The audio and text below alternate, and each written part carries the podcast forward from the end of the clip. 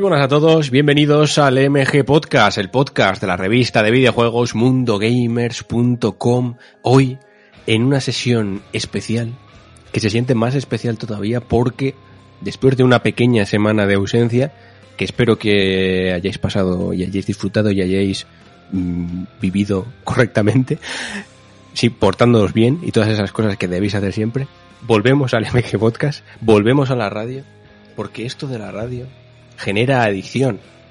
De hecho, amigo Adrián Suárez Mourinho, tú hacías ya dos o tres semanas, un mes casi que no te pasabas por aquí, y es lo primero que me has dicho, que tenías ganas. La radio genera adicción, de hecho yo te pregunto, amigo doctor Adrián Suárez Mourinho.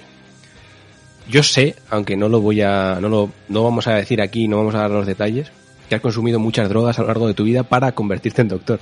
Yo te pregunto, sin dar detalles, ¿puede ser la radio la droga más adictiva que has probado?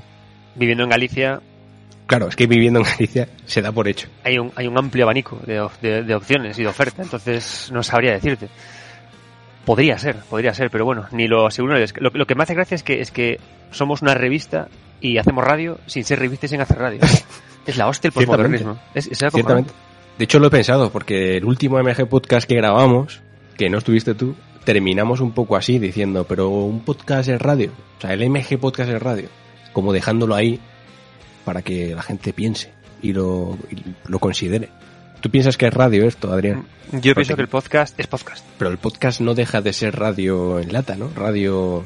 O sea, la- los programas de radio, de hecho, después son podcast. No sé, tío, se empieza así y se le acaban poniendo muchos apellidos a la palabra narrativa. Entonces, yo diría que el podcast es podcast.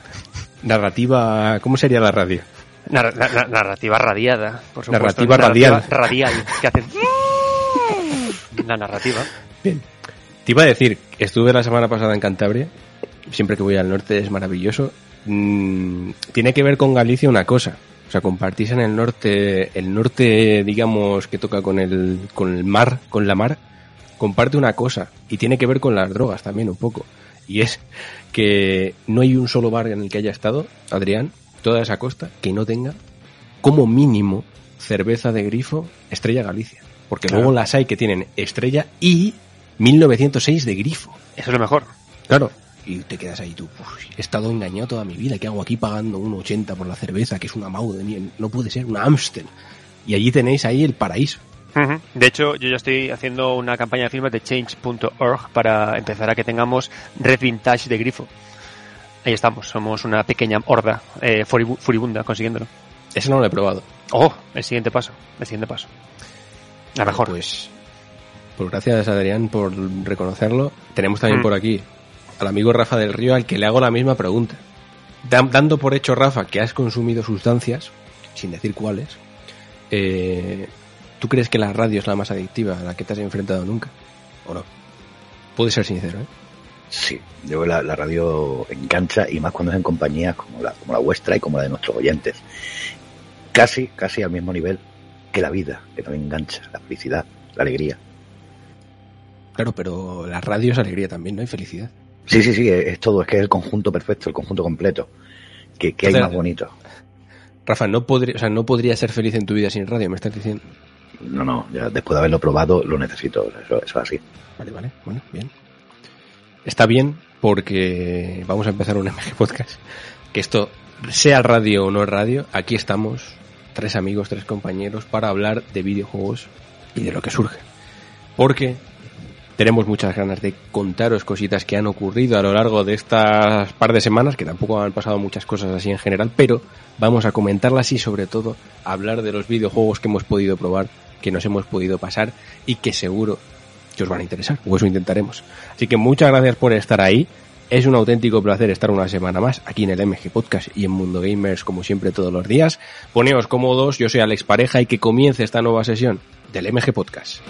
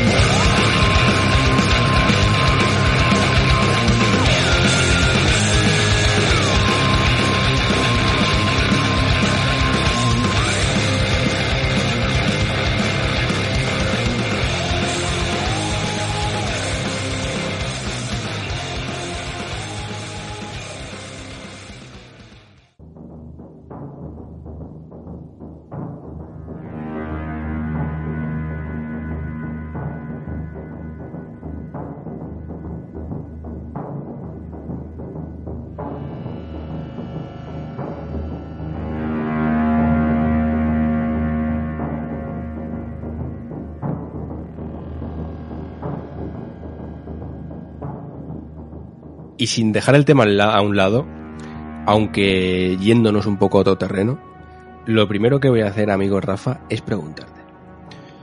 Amigo Rafa, ¿tú crees, viendo ese vídeo en el que una PlayStation 5 gigante se desmontaba, se desnudaba delante de los espectadores, delante de los jugadores que ansiaban conocer información sobre la máquina que quizás se van a comprar o que seguro se van a comprar en un futuro, yo te pregunto, ¿cuántas sustancias crees que se deben tomar para abrir una consola de esa manera, en ese momento, en ese lugar y ahora? Yo creo que no hay número de sustancias para abrir esa consola sabiendo que dentro lleva el T-1000 y, que te, la, que te la puede liar, ¿no? O sea, es como, ostras, era el T-1000, era el T2 y el T-1000. Rafa, ¿tú crees? Yo tengo una, la teoría de que esto solo se ha hecho para enseñar precisamente eso. Quiero decir, ah, la consola, la abrimos, pero yo creo que querían enseñar ese, esa pieza de metal líquido del T1000 para sacársela. Pues si no, la verdad es que es un vacil, un vacil interesante, tío. O sea, el rollo de decir, no, no, no vamos a utilizar pasta térmica, vamos a utilizar metal líquido, que es como, ¡hala! Qué bien suena. Luego te ríes, ¿no? Porque claro, todo esto que es así como muy novedoso, por lo menos en el mundo de las consolas, o por lo menos para mí, eh, pues luego nos, ha cogido más de uno con el pie cambiado y hablaban de, no, refrigeración líquida por metal líquido. No, no es exactamente eso. Eh, simplemente es utilizar un material que eh, tiene mucho mejor rendimiento a la hora de enfriar y que en compañía de ese pedazo de disipador, ¿qué tamaño tenía ese disipador? Uf, ¿cuánto pesa? Increíble, o sea, hay láminas y láminas y láminas, tío. Eso es material del bueno, ¿eh? eso, se, eso se te cae y rompe el suelo. No, y te una cosa, o sea, tú eso lo pones encima de un podio de cristal y es un primer premio para lo que sea. O sea, quedas como Dios, tío. Toma, primer premio a no sé qué. Y, y luego el turbinato, claro, yo, yo con la turbina aquí agradezco a uno de nuestros queridísimos amigos y patronos, eh, Fafnir, que, que, me estuvo explicando porque yo, decía, joder, pero la turbina está para sacar el aire, me decía que no, que no es para sacarlo, es para meterlo. Yo decía, ah, ahora ya lo entiendo. Así que funciona como una máquina antigua, ¿no? Eso yo lo he leído por ahí también, sí. Sí, claro, el, el tema que lo que hace es que chupa aire por los laterales, o sea que ni se os ocurra encajonarla, porque como la encojonéis mmm, se va a liar tela. Hombre, y supongo que todo el mundo tendrá espacio de sobra donde ponerla. O sea, no creo que esté encajonada en ningún sitio. Yo, bueno, yo de hecho que... me, me, mudo por la consola. Tú te compraste una casa para poder meter la consola. Yo, nueva. sí, ahora gracias a los royalties de escribir de videojuegos, pues me he podido, y de Patreon, me he podido comprar una casa y el salón entero está la Play en el medio. Porque, madre mía. Y a ver si no nos chupa la vida a los demás, porque esa turbina, oh. Oye, pues no, no, no, pues es un tema curioso, vamos, hay que ponerla con plantas de, día, de noche para no, de noche bueno, da igual. El caso Rafa, ¿tú crees que puede ser como los ventiladores cuando eres pequeño, lo de que met, intentas meter el dedo sin meterlo, ¿sabes? En plan, esto es peligroso, pero voy a acercarme. ¿Tú crees que la Play 5 es capaz de arrancar dedos? Yo espero que no, porque más que parece que está ahí el ventilador como muy metido dentro, ¿no? Claro, si le quitas el lateral y, y, porque además hay que quitarle el lateral para, para aspirar de vez en cuando los depósitos de polvo. Es verdad, deja ahí un par ojo, de huecos. Ojo. No, no, Cosa que no está mal porque, porque la 4 es un Cristo. O sea, eso cada vez que la mueves dices, sí, sí, sí, sí. ¿cómo, puedes, ¿cómo vive esto aquí?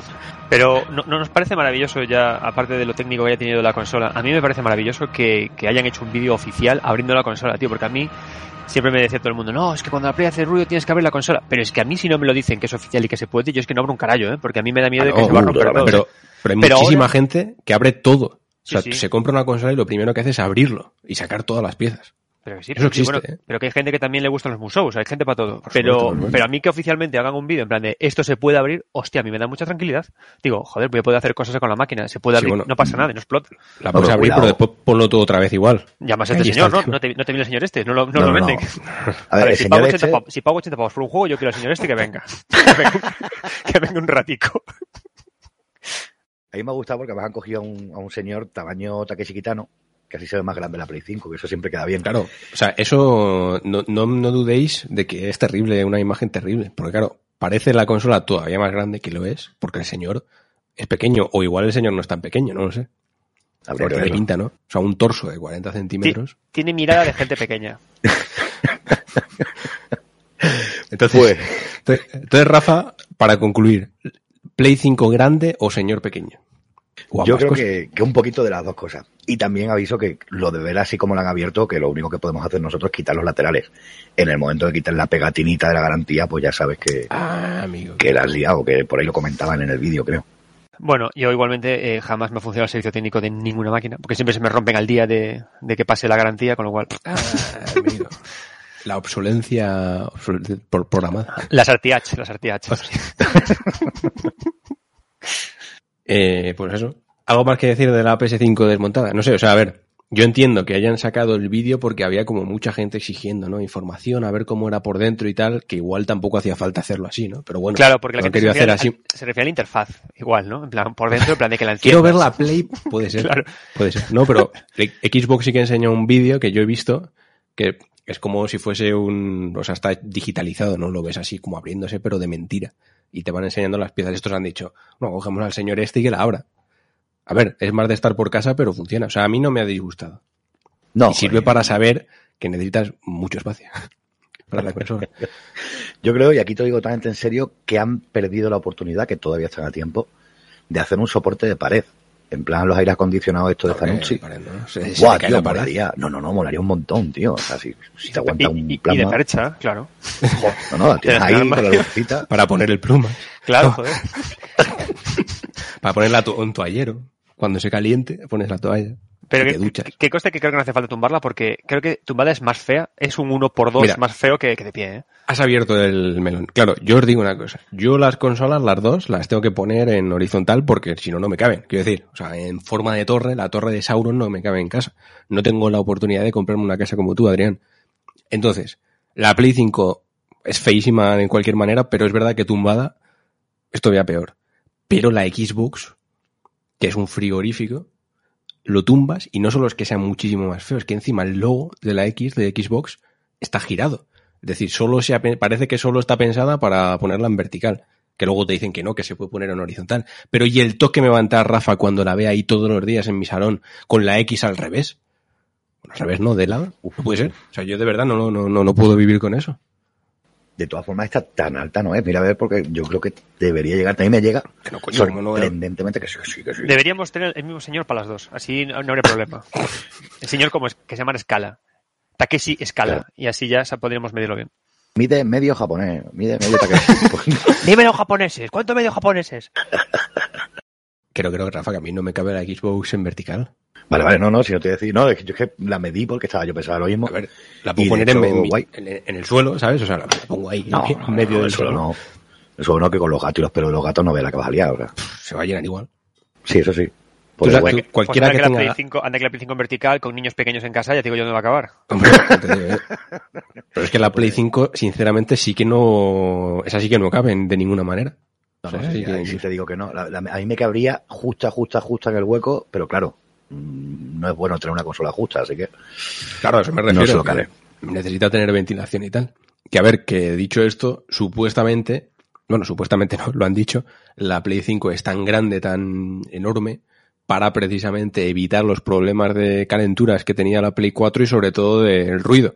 Que de hecho no recuerdo ahora mismo que, que medio lo comentó, que ya había podido probar la consola y tal, y que le sorprendía que era muy silenciosa. En comparación con Play, que cualquiera Mm. que haya jugado a Play 4, tanto la normal como la Pro, sabrá que en determinados juegos eso parece un avión a reacción. Yo que conste que estoy con la Pro ahora, que se me jodió la 4 y estoy con la Pro. Ya os digo que el servicio técnico de Sony no me funciona tampoco. Cero, cero ruidos, eh, por ahora. A ver si ha vuelto la pobre. Ah, joder, pues a mí sí, ¿eh? Yo tengo la Pro y me suena como un demonio. Pero bueno, es que esto es Galicia, igual ahí aquí la temperatura Igual puede ser, es puede ser, rollo. puede ser. Tenéis festivos, tenéis Mm, En, consolas que no en Rivendell todo es más fácil. Efectivamente. Es que por, por ahí está el truco de Play 5. Han hecho una consola que tiene hemisferio norte y hemisferio sur, y así, con ese microclima que genera dentro. pues, Podrían hacer la región free por eso, ¿no? Porque ocupa dos regiones. claro. Joder, ¿cómo estamos? eh? Eh, eh, iba a decir algo y ya se me.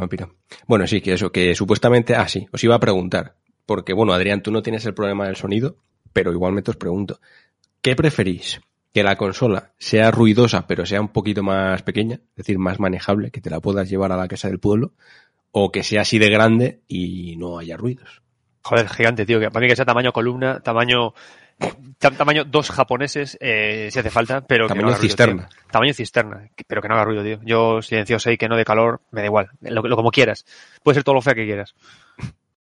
¿Tú, Rafa? ¿Valoras Sí, sí. más...? Yo quiero que sea silenciosa, que, que estoy ahora con la Play 4 Pro, que de hecho hace menos ruido que la Play 4 Slim que tenía, pero sí que sí que es un drama a veces, macho. Así que mejor que sea silenciosa. O sea, ganamos eso al menos, ¿no? Vale, pues eso. Eh, dicho esto, Adrián, creo que tú no dijiste cuál te parecía, o sí, pero te lo pregunto otra vez, ¿cuál de las dos te parece más bonita o menos fea? Yo estoy con la Xbox a tope, ¿eh?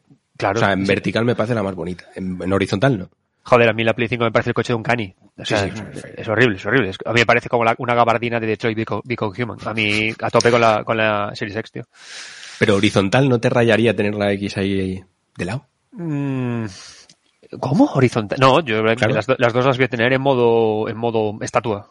En modo. ¿Sí? sí, sí, sí, claro. O sea, tú no las pones tumbadas. No, de hecho yo voy a tener cada consola a, en dos lados de la tele, protegidas, como los perros que hay en cazafantasmas, ¿sabes? Como protegiendo la, la tele. Va a ser mi rollo. Vale, vale, pues nada. Van a ser mi Orstein y Smaug, de hecho. Pues oye, seguimos hablando de consolas, seguimos hablando de tecnología, porque parece que una de estas consolas no la vamos a tener que cambiar, o al menos podríamos dejarla ahí durante mucho tiempo. Estamos hablando de la Nintendo Switch Inmortal, que así se va a denominar. No, es broma. Pero es verdad que esta semana publicaba Bloomberg un artículo en el que comentaban que parece ser que Nintendo está pensando seriamente, si no lo ha pensado ya, que Nintendo Switch sea una consola que dure para siempre. Es decir, que sea la primera consola de la historia de la compañía japonesa que perdure en el tiempo para siempre, a un modelo de negocio similar al de Apple. Es decir, van a seguir sacando modelos de la consola que sean mejores que la anterior, pero manteniendo la base. Es decir, tú con la Nintendo Switch que te compraste el primer día vas a poder seguir jugando a los juegos, en principio, de los que salgan en la Nintendo Switch versión 3 Pro que salga dentro de tres años por ejemplo, ¿no? Me estoy inventando, pero ya me entendéis. Y que esto viene un poco para, para disfrutar de otro modelo de negocio diferente que se adapte un poco a los tiempos que corren. De hecho, lo estamos viendo un poquito con Play 5 y Xbox Series X incluso, al percibir, que ya lo, hablábamos en el programa anterior, que el salto, que la generación en realidad no parece un salto como tal, ¿no? Sino parece una transición casi inexistente en el que durante los primeros años probablemente el mayor interés va a ser simplemente jugar a los mismos juegos que en la consola anterior, pero con mejores especificaciones, ¿no? Con mejores, a mejor resolución, a mejor FPS y demás. Y Nintendo quiere, supuestamente, según esta información, hacerlo. En primer lugar, porque la consola está siendo un auténtico éxito y una barbaridad.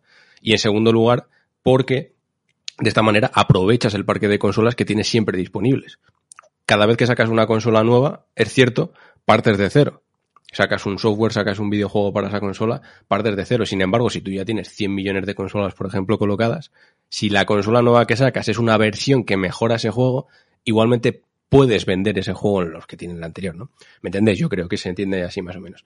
Y yo os pregunto, ¿lo veis factible? ¿Lo veis posible? Porque incluso hablaban de aquí, hablaban aquí en esta información de algunas cosillas que había comentado incluso Miyamoto, que ya como que dijo al principio que Nintendo Switch iba a ser una consola que iba a durar bastante más de lo que se pensaba o de lo que estábamos acostumbrados a que durasen las consolas por norma general. Y quizás por ahí podamos entender que quizás a lo que se referían precisamente era intentar este tipo de, de modelo. Os pregunto, ¿qué os parece? ¿Cómo lo veis? ¿Factible? ¿No? ¿Os lo creéis? ¿No? Yo lo veo bastante posible, teniendo en cuenta que Nintendo no es que se haya descolgado de la batalla, sino que vive allí en su mundo, un éxito tremendo y perfectamente podría hacerlo, ¿no? Claro, pero entiendo que cuando salga la Switch 3, eh, los que tengan la Switch 1, a los hmm. juegos de Switch 3 les irá como el culo. Claro, igual que claro, pasa como con los iPhone. Claro, y si ya van mal ahora, ole la fantasía, ¿sabes? De artes marciales. Porque además los, saltos que hay de consola a consola son bastante más grandes que de, de, de, móvil en móvil, creo. Porque los móviles no son mi cosa. entiendo, entiendo que los saltos serían más pequeñitos, ¿sabes? O sea que al final sería como extender el, modelo el, el rollo de new, ejemplo, new Switch. New Switch, por ejemplo, new, Switch, the newest Switch, another new Switch, ¿no? Y así. Efectivamente. Por ejemplo, la próxima Switch que salga, la Switch Pro esta que se comenta, pues va a ser un poco mejor que la Switch normal, ¿sabes? Pero vas a poder seguir jugando a esto. La siguiente que salga será un poco mejor que la Pro, por así decirlo, y ya lo notarás un poco peor si tienes todavía la primera. Y yo creo que va a ir así el tema, iría así el tema. A ver, yo, yo sé que los motores eh, gráficos permiten, sobre todo cuando las nuevas actualizaciones permiten mucha escalabilidad, pero yo no sé hasta qué punto eso va a, ser- va a funcionar en, realidad porque ya estamos viendo ahora que incluso los ports de generaciones, de hace dos generaciones, a la Switch ya le cuestan. Entonces yo no sé, yo creo que con esta quizás no funciona. Yo, yo lo que me imagino que sacarán es el año que viene la Switch Pro y a través de la Pro puedan empezar con estas historias. Porque con la Switch original que hay a día de hoy dudo mucho que puedan aguantar, no sé, 10 años más sacando cosas aquí, ¿sabes? Lo veo complicado. El modelo en sí me parece interesante, no me parece real, en serio. O sea, no me parece real porque cuando estás jugando algo, eh, no es como, o sea, yo no me lo tomo, yo no, o, no, me parece como un juego de móvil, ¿sabes? Eh, al final son juegos más largos, que te hacen pasar por más tiempos de carga, que te hacen pasar por más situaciones complicadas, que te hacen pasar por más tiempo de juego. Y no sé hasta qué punto a alguien que tenga la Switch 1 le puede interesar jugar con la Switch 4, o incluso cómo harán que tú te compres la Switch, que, que ya esté la Switch 4, que tú tengas la Switch 1, y que te compres un juego de la Switch 4 para jugar en la Switch 1, no te vaya, y luego ¿qué haces? ¿Lo devuelves? ¿Qué va a aparecer en cada uno de los, de los CDs? 80 pegatinas. ¿Va un, Mm. cin- un 5% bien en la Play? No sé, o sea, la idea, la idea, ok, entiendo, la el, el propósito, pero en ese sentido me parece mejor lo que hace, por ejemplo, Microsoft hacerlo al revés, de que la nueva consola te vale para jugar a todo lo que viene antes. A ver, en realidad lo estabas diciendo y lo estaba pensando precisamente en las New Nintendo 3DS y tal, que es similar a lo que ya han hecho, por ejemplo, con estas, que es, y con incluso con Game Boy, cuando sacaron la Color, si recordáis, los primeros juegos varían para todas, pero empezaron a salir algunos que solo funcionaban en la, en la Color. Con esto yo creo que iría más por ahí que que todos los juegos se pudiesen jugar en todas las que salgan, yo creo. Claro. Pero bueno. Pero como muchos aguanta, yo creo que dos generaciones. O sea, dudo mucho que esto. A ver, claro, ¿qué pasa? Que estos, estos pájaros lo que hacen es que si sacas a una por año, al final sí. Claro, al final una, la Switch Claro. 1 te aguantas la Switch 4 igual, porque te aguanta Porque 4 años. Pero luego ya no. ¿Cuántas, ¿Cuántas 3DS han salido en total? 73. Puedes, puedes hacer, mira, con la Switch puedes sacar una un poco mejor, la Pro esta que se comentaba. Sacar una que solo sea portátil. Ah, no, que ya existe. Sacar una que sea solo para la tele, por ejemplo, yo que sé, ¿sabes? Eh, y luego ya, pues pequeñas mejoras poco a poco. Mm, Por eso digo, hacer, que ¿eh? yo, yo creo que eso, o sea, yo creo que al final esto es como la trampa, ¿no? Y es una forma de decir, mira, vamos a hacer lo de siempre, solo que lo vamos a empaquetar con, un, ma- con una explicación mayor. Porque, o sea, una Switch no puede aguantar en el mercado 10 años a base de pequeñas mejoras, yo creo. Yo creo que puede aguantar 4. Entonces, ¿qué pasa? Que te sacarán una cada año y en vez de decirte lo de New, pues ahora ya te avisan y te dicen, oye, ch, chavales, que, vamos, que os lo vamos a hacer de verdad, que ahora ya os, os lo, os lo decimos. Os vamos a hacer una, un iPhone, un, un modelo iPhone y a tomar por el culo. Pero no sé, creo que el mercado de consolas es sensiblemente diferente al mercado de, al otro mercado, porque querer hacer como la Switch, como se hace con el PC, que tú te bajas el juego y en función de cómo tengas la máquina, hace- lo escalas en función, le bajas los gráficos, le haces no sé qué y tal, me imagino que tendría que ir por ahí. Pero, o sea, me da una fatiga solo de pensarlo, ya, ¿sabes? en plan, metes un juego y dices tu joder, a ver, que le bajo la gráfica, uy, no, mierda, tengo que las A ver, pero- no, y, el ray tracing hay que quitárselo, oh. Pero sí que molestas a la gente como yo, por ejemplo, y sé que vosotros también lo seréis, que yo, por ejemplo, si estoy jugando a la Switch y sé que hay otras, otros dos modelos superiores, por ejemplo, me molestaría jugar a esa mierda mal, ¿sabes? Lo pensaría todo el Mm. rato. Digo, joder, estoy jugándolo mal, podría jugarlo mejor y al final me la compro. Claro. que no es tan mal negocio en realidad. ¿eh? No, no, si el, nego- el negocio no es malo. O sea, pero, pero eso que llevo haciendo Nintendo toda la vida. Yo me he comprado la Nintendo DS gorda, la Nintendo DS fina, la Nintendo 3 New. O sea, al final, ¿sabes? Pasas. Sí, sí. Sobre todo si lo, si lo ponen con precio que no sea muy locura. Siempre que no baje, no suba de 300 o esté 220 y tal, te da el Mm. calentón en la FNAC y te la pillas, ¿sabes? Porque es como al final como va pasando. Pero me parece, no sé. O sea, me parece lo que lleva haciendo toda la puta vida, en realidad. Lo que, lo que no veo, la parte difícil que veo es el salto de generación. La evolución del, del año, sí, de hecho, joder, a mí si me dices ahora, y yo te diría que Play 5 o, o Play 5 va a ser tres, tres modelos, no va a ser solamente una Pro. Saldrá la Pro Pro, seguro. Mm, Es probable. ¿eh? Claro, y, y, y que Nintendo quiere hacer lo mismo, pero contado de otra forma. Porque, ¿qué hace? Se te, se te agarra el tema del iPhone para explicarle un poquito de contexto y tira. Y en esto Microsoft ya lo, ya lo está haciendo directamente. Microsoft ya te está planteando directamente una serie de opciones desde el principio. Mm. Y te dice, mira, vamos a hacer esto y esto. Y, y lo que hace Microsoft es no ir por el tema de las mejoras, sino ir por a, a usuarios. En plan, ¿qué tipo de usuario eres? Que me parece un poquito más sensato. Yo lo veo, estoy bastante de acuerdo con vosotros. Además me gusta el concepto de inmortal, me ha encantado, ¿no? Porque como ¿Verdad? La Nintendo Switch inmortal. le pega, porque además que es muy Sekiro, Joy-Cons, Die Twice. Y Yo espero que no, porque cada Sería- día me gusta menos. Switch by Twice. claro, es que es es un poco movida. Y sobre todo el problema que le veo es que Microsoft lo intentó en su momento, el planteamiento original de, de la de la Scorpio era un paso intermedio hacia la, la Anaconda, que iba a ser siempre retrocompatible también y los juegos iban a funcionar y tal. Al final se han tenido que bajar del burro porque una consola no es un PC y por mucho que quieras, los modelos anteriores llega un momento que se quedan obsoletos. Yo creo que sí, que Nintendo va a intentar mantener una línea de juegos que sean compatibles con todas las máquinas, pero en cuanto se meta en el ajo compañías a hacer eh, adaptaciones y ports y no sé qué, van a, ir, van a tirar al último modelo para hacerlo bien y si no corren los modelos anteriores, pues mira, como yo no soy Nintendo, yo no os he prometido nada. Así que no me lo creo, no me lo creo, creo que lo van a intentar, pero va a ser eso, modelitos nuevos y que no van a ser compatibles con todos los juegos. A mí lo que me sorprende, eh, sobre todo te lo pregunto a ti, Rafa, que estás más metido en el tema de Xbox, es que al final es en la batalla entre comillas de las tres, la última en discordia de estos últimos años siempre es Xbox, pero es la que está planteando, creo, ideas que las otras están tomando en serio, porque incluso esto que estamos hablando de Switch, como decía Adri, es un poco una idea que ya planteó Xbox y que conforme pasan los años se ve más factible. O sea, incluso entiendes que vayan por ahí el camino y dices, joder, pues es probable, incluso te gusta que sea así, ¿no? Es curioso, ¿verdad? Claro, es que Microsoft es un poquito como el feo del grupo. Claro, siempre tienes el guapo, que es el que hace que las chicas se acerquen. Tienes el, listillo, tal, graciosito, que, que, bueno, que siempre hace gracia.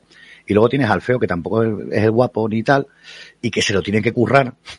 Y se lo curra, y siempre es al final el que elabora la frase para presentarse, el que elabora no sé qué para tal, el que va... Y, y, es un poquito el papel que está haciendo Microsoft por eso, porque se ha visto súper obligada a, decir, tengo que innovar, tengo que cambiar, tengo que tal. A mí me hacía mucha gracia Phil Spencer, ¿no? Cuando empezaba con todo el tema del pass y decía, bueno, vamos a probar esto, a ver si funciona. Si funciona, pues vamos a seguir adelante. Que no funciona, por lo menos lo hemos intentado. No tenemos la llave mágica de lo que va a funcionar y lo que no.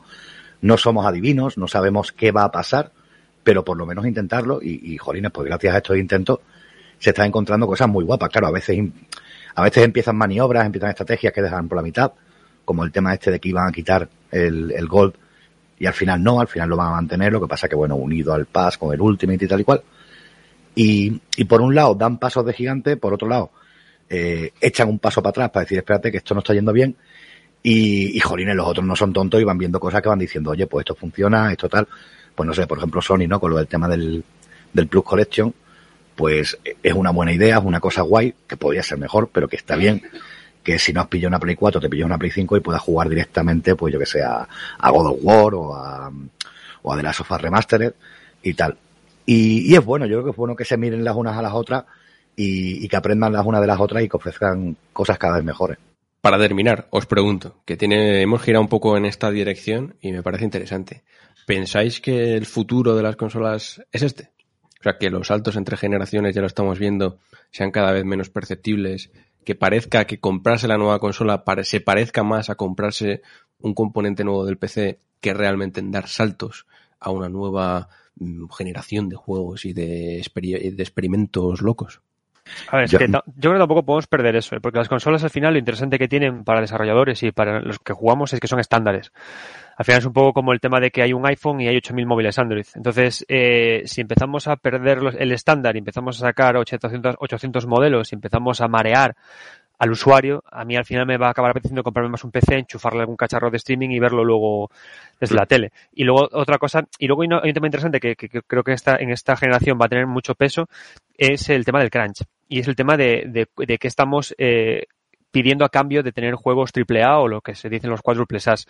Y hasta qué punto la industria es sostenible para juegos tan gigantescos y hasta si podemos crear juegos con una, con, si podemos dar respuesta a lo que se pide a este nivel de tecnología pero con las inversiones que, que podemos hacer. Entonces, eh, puede que haya un techo de cristal en lo que estamos haciendo, puede que haya que cambiar el modelo de negocio, puede que... Eh, creo que es una generación que va a ser una generación muy interesante eh, en ese sentido, pero a mí me gustaría que aunque se acortaran las generaciones con estos modelos Pro, que hasta, hasta cierto punto razonable, yo espero que la idea de consola como un estándar que se renueva cada y creo que habría que ampliarlo creo que de hecho habría que quizás sea más interesante pasar de consolas 10 años justo y a los 5 meter la pro que pudiera decir, Claro. Podría ser como lo que hemos dicho antes, en tres etapas, tres consolas, tres modelos, diez años. Claro, algo así, algo de ese estilo, ¿sabes? Que el que compre la Play 5 original pueda jugar igual a la Play Pro 5 Pro Pro, pero que el, la Play 5 Pro Pro, pues eso, pues que, va, que los juegos carguen más rápido, que le haga café y que le salude por las mañanas. Y que sea más pequeñita. como el chino, como el japonés. Medio japonés de modelo. Un cuarto de japonés. Pues a mí la verdad es que me gusta porque es lo que comentaba justo en el artículo de hoy. Me mola que la, que la generación no te obligue no te avasalle, no te esfuerce a dar el salto.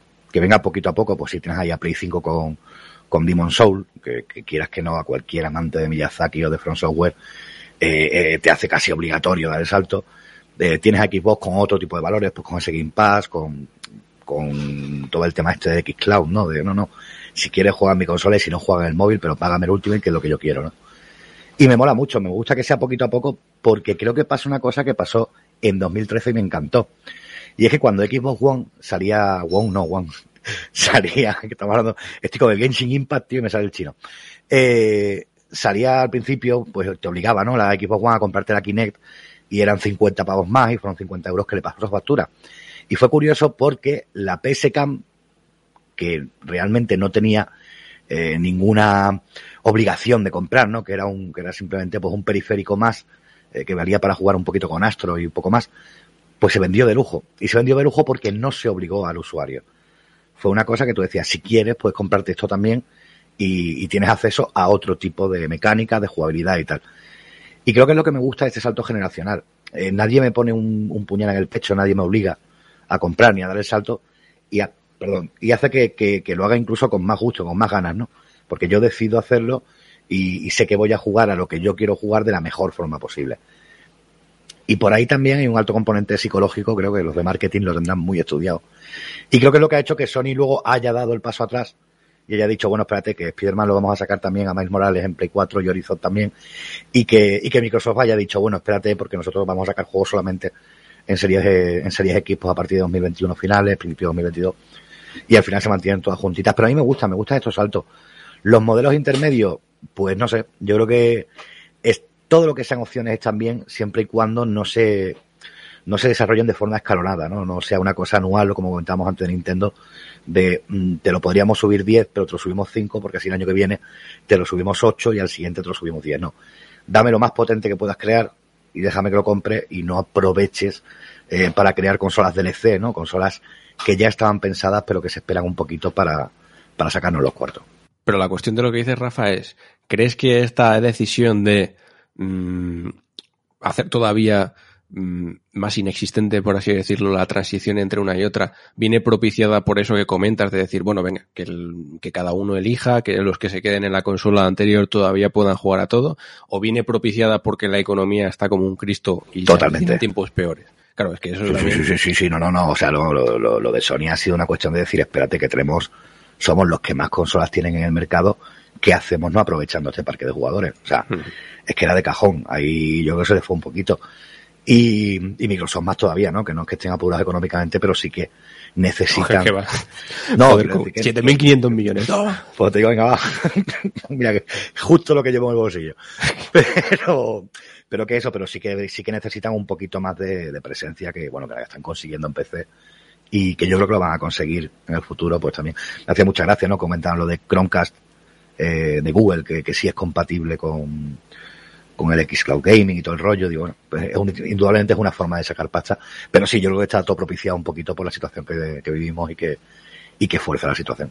Bien, bueno, hablaremos largo y tendido, por supuesto, y, y, estas próximas semanas de las nuevas consolas, que además queda muy poquito, queda un mes, un mes y poco para que tengamos a las dos por aquí. Así que os contaremos qué tal. Vamos a hablar ya de juegos, ¿no? Porque, amigo Adrián, tú has estado jugando una cosita muy interesante. Yo le tenía también muchas ganas, pero no he podido darle. Se trata de una rata, de un bandicoot, de un marsupial, no lo sé. Pero sé que a ti te gusta denominarlo una rata sucia y asquerosa. Y me vas a contar si quieres cómo, cómo ha sido tu experiencia con Crash Bandicoot 4. Este regreso a lo grande en una nueva entrega numerada de la saga que inició hace ya ni sé los años Naughty Dog. Mm, pues de hecho he estado todos estos días dándole, dándole bastante caña y, y guay. Y me hizo gracia porque puse, puse eso de, de, titular en el artículo que subí el otro día, de que es una rata asquerosa, caótica y tal. Y la gente dice, ¿cómo que es una rata? Es un bandicoot. Y a ver, vamos a calmarnos, ¿no? Eh, porque, porque, a ver, a mí lo que más, eh, cuando estaba jugando, bueno, es que Crash, Crash Bandicoot, para empezar, es un, es un personaje extraño, ¿no? Porque tú empiezas a jugar un poquillo con él y te das cuenta de que tiene, de que a ver, de que no deja de ser el, un bicho creado en base a una mezcla rara y sui generis de, de Mario y de Sonic. Porque al final es un, o sea, el propio diseño de escenarios, que es súper lineal, está pensado a veces casi parece como una especie de circuito de carreras y como que premia esa velocidad, ese flujo rápido que tiene, que tiene Sonic pero un poco más frenado, como es el propio de Mario, y que a la vez tiene como una gran, o sea, te pide mucho que recopiles cosas, que te pares y que, y que vigiles el salto, como de nuevo, como también le puede pasar a, a Mario. Entonces, y además viene revestido por la época en la, en la que se creó. Al final, por, haber nacido en, Play, en, PlayStation y necesitar tener un, un personaje eh, de plataformas tridimensional, pero no poder hacer grandes mundos abiertos en los comienzos de la consola, son juegos que aunque sean en 3D son lineales. ¿Y qué pasa? Que por culpa de esas limitaciones, o gracias a esas limitaciones, es como que el juego se fue formando y adquirió una personalidad que curiosamente sigue funcionando aún a día de hoy, pese a sus problemas, ¿no? Y lo que se ha hecho en esta última entrega, en Crash 4 de Toys for Bob, es coger la, las claves de, los originales, traerlos a, nueva generación, y con buenas ideas, pero que igualmente sigue teniendo los propios problemas que tiene el juego. Entonces yo decía en el artículo que es una rata caótica y desordenada, porque los problemas que tiene principalmente el título, que son por los que a mí hace que Crash Bandicoot no esté, digamos, en el Olimpo de las plataformas, ¿no? Si nos quitamos encima la nostalgia que podemos tener muchos por ser uno de los primeros juegos de Play que pudimos jugar, es que precisamente por, por, ir, eh, porque, porque la carrera que él hace es hacia la cámara que está lejos o, o, o, a, por el propio jugador, hacia, hacia, la propia pantalla, eso problema cierto, eh, ocasiona algunos problemas con la cámara, como el que si, si hay dos cajas eh, ante ti y tú tienes que correr eh, hacia el fondo de la, de, la, de la, pantalla y detrás de esas dos cajas hay un, hay un agujero, no lo ves. Entonces, lo malo que tiene este juego es que es poco fino. Entonces yo hay muchas veces que me he acabado muriendo porque no siquiera sabía dónde estaba el agujero o porque no era capaz de calcular eh, dónde iba a caer realmente mi personaje. Lo han intentado apañar muy graciosamente con una sombra que, que, los personajes proyectan y que está bien marcada y eso más o menos va solucionando la, la, cuestión, ¿no? La gracia es que te das cuenta de que, de que y esto puede, esto puede ser, esto que acabo de decir podría ser un gran problema en, en otras plataformas más, ¿no? Pero aquí no lo es tanto porque el juego en realidad eh, te plantea una primera vuelta a todos sus mundos en los que intentas no morir y conocer los escenarios. Y luego te plantea sucesivas siguientes vueltas en las que tienes que acabar destrozando todas las cajas que hay en el escenario para conseguir puntos, conseguir gemas, desbloquear atuendos y digamos conseguir el 100% del juego, ¿no? que al final es el objetivo que tiene.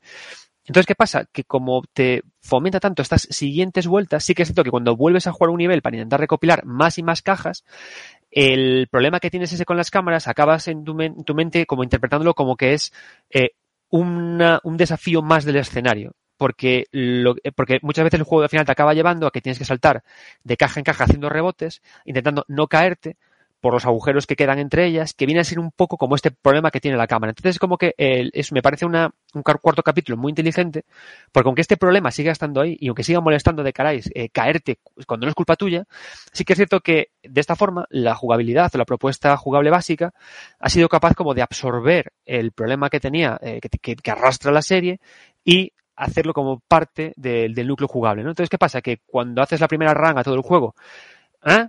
Porque aparte es un juego bastante facilillo y tal, pero cuando empiezas a meterte en la segunda, a hacer las cajas, a no sé qué, el juego como que funciona mejor.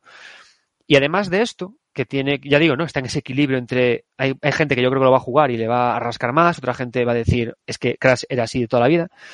Estas historias se mezclan también con cosas que tiene el juego de por sí, ¿no? El juego, eh, la verdad es que tiene, eh, le han metido cinemáticas, está muy bien cuidado en lo estético, la historia no está mal, es bastante simpaticota, pero luego tiene también cosas como que, como que en mi opinión se va de madre, ¿no? Eh, por ejemplo, el, a mí no me, lo que no me gusta mucho es que aquí ahora hay personajes, eh, hay, en, este, en esta ocasión hay personajes invitados y no funcionan bien. O sea, eh, Crash como tal, como, como rata sucia que se cae a veces sin tener en cuenta eso, que a veces la tridimensionalidad del espacio va más en contra que a favor, acaba funcionando bien, ¿no? Porque es ese personaje. Pero cuando meten otros personajes, al final funciona peor, ¿no? Porque llegan personajes que, que pueden usar un gancho y tienen escenarios especialmente preparados para él.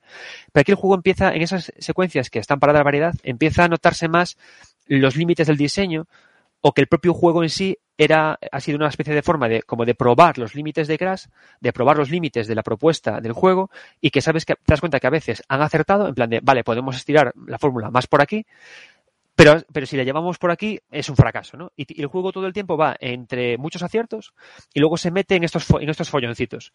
Se mete en un salto con la cámara que no funciona bien hasta que te aprendes que hay un problema, se mete en un personaje extra que no funciona tal pero se nota que Toys for Bob eh, conoce la franquicia y sabe hacer cosas buenas. De hecho, a mí los niveles que más me gustaron, eh, tú cuando a veces vas por los escenarios, te encuentras con unas cintas de vídeo y puedes, y eso da acceso a, a, fases especiales difíciles, pero muy guays, porque en lugar de ser, eh, que en vez de ver tú la espalda de Crash, porque va va, se aleja de ti o porque va a, por ti en función de cómo esté la cámara, eh, en, estas, en estas fases eh, lo ves en, vista lateral. Entonces, lo que tienes que hacer sobre todo siempre es aprender a rebotar sin caerte en todas las cajas, rompes una, sigues, sigues, sigues, esquivando las, las cajas de nitro, eh, teniendo en cuenta, cuidado con las cajas de TNT y activando las cajas que activan otras cajas, y te das cuenta que en ese brinco loco de caja a caja, eh, a modo casi de puzzle aéreo y acrobático, ahí es cuando más empieza a funcionar Crash, ¿no?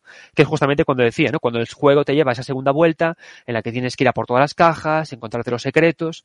Entonces, bueno, en general me ha parecido un plataformas, eh, entre comillas, como muy experimental con el propio Crash, que va a gustar porque es un juego muy, muy goloso, muy divertido, pero que bueno, que tiene esos problemitas que le hace falta, yo creo, una siguiente entrega para afinar más qué queremos hacer con la cámara, cómo la ajustamos mejor, eh, si queremos de nuevo volver a presentar una primera run más fácil para luego irnos a la demencialidad de conseguir el 100%, si no, entonces está ahí entre dos aguas. Pero a mí me ha gustado. Me parece un buen juego, me parece una muy buena cuarta parte. Y, es eso. Tiene una esa guarrería a veces de los saltos que, que aparte se mezcla con... Podemos conseguir poderes eh, que, que, que, añaden más, eh, más acción mecánica por nuestra parte, hay que botonear más, y que añade todavía como es más guarreo, ¿no? Al mando. Entonces, a veces funciona muy bien y otras veces te quedas como un poco ña. Pero en general, si la respuesta es que si te ha gustado Crash y te gustan las plataformas estos que hay que darles 800 vueltas para encontrarlo todas las cosas, adelante sin miedo. A mí me da muchas ganas porque estoy contigo, Adrián, en que Crash eh, nunca ha sido, yo creo, bueno, para, para muchos jugadores sí, pero para mí nunca ha sido el referente en las, plataformas, ¿no? Incluso nacía también un poco para ser la mascota de, Play, ¿no?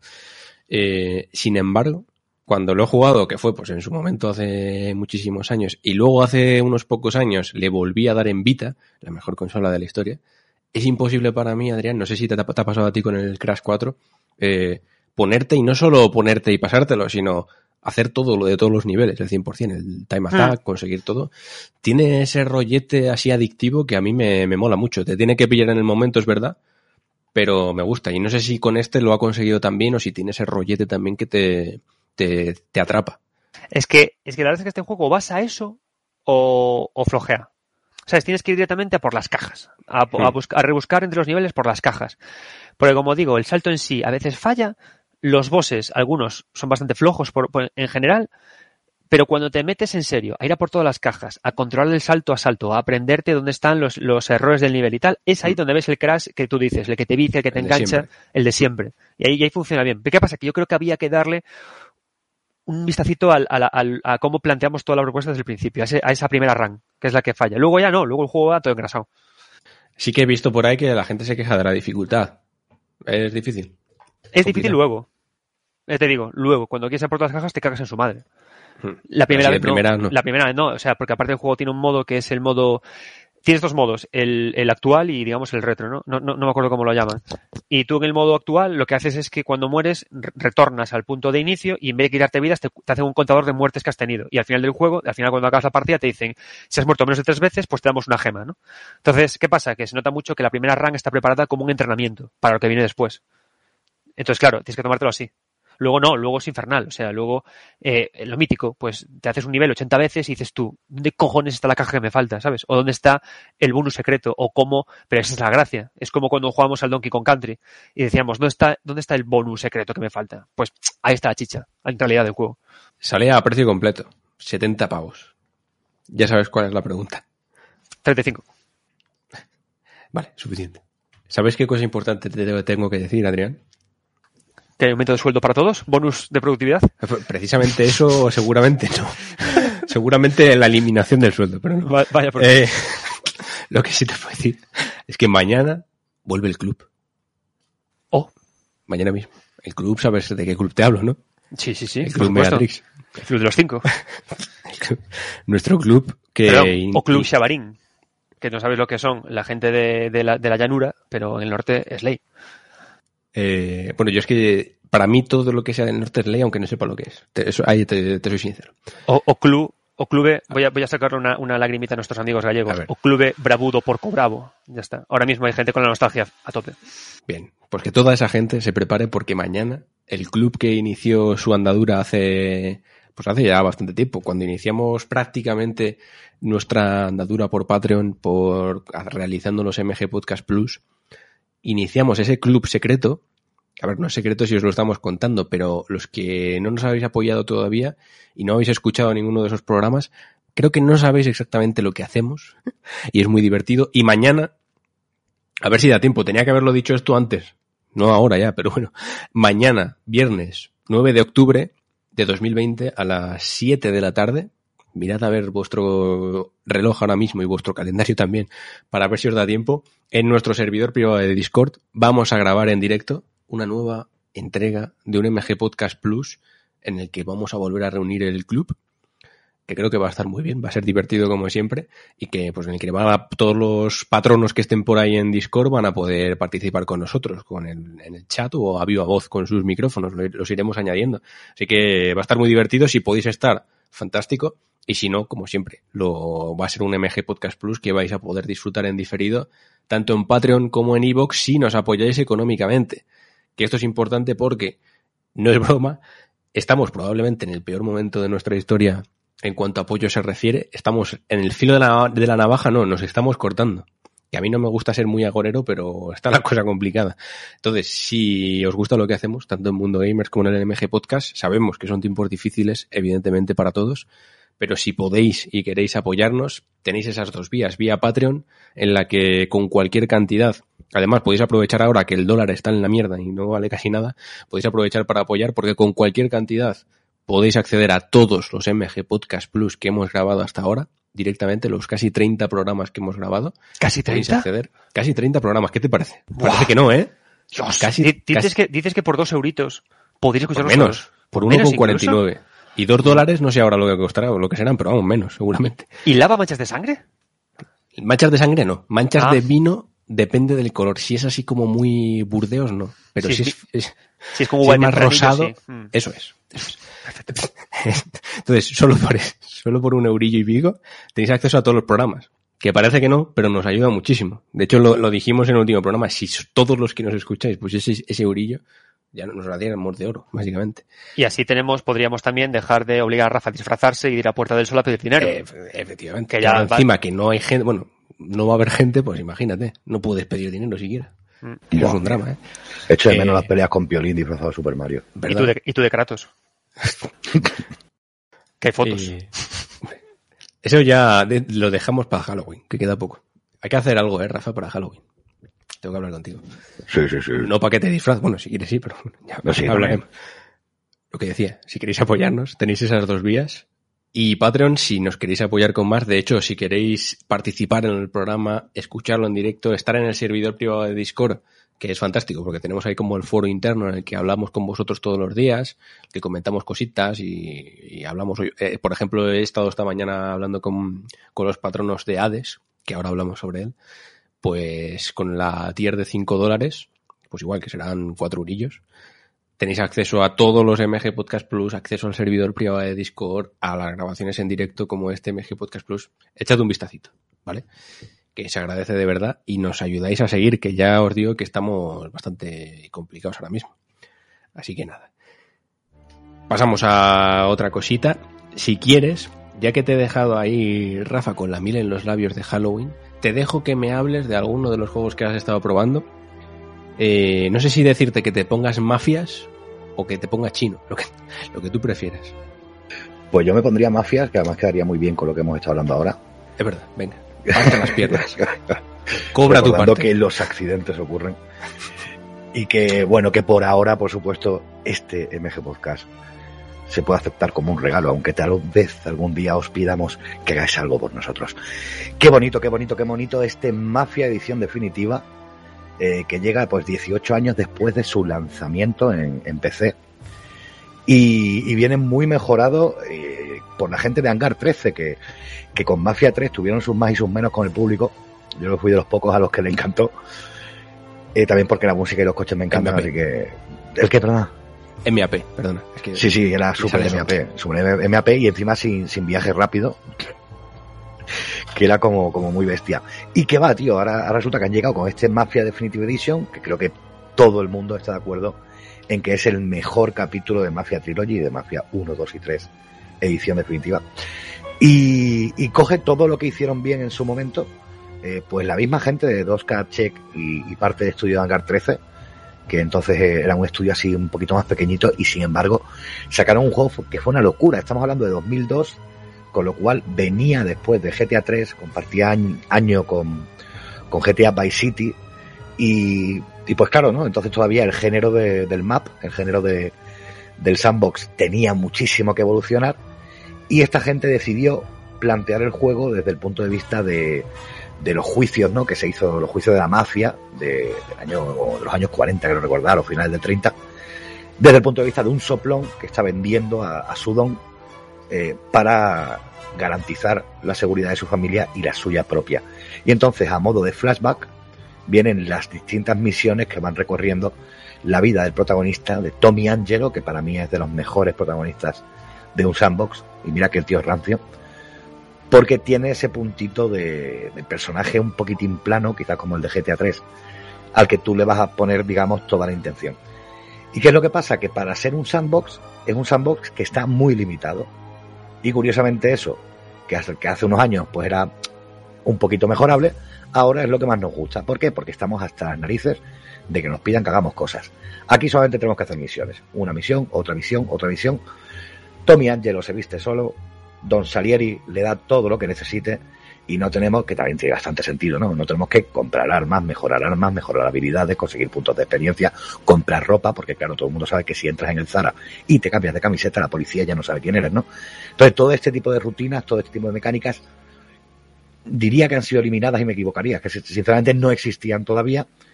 Y lo único que vamos a tener que hacer va a ser seguir la misión, conducir, disparar, hablar con la gente y poquito más.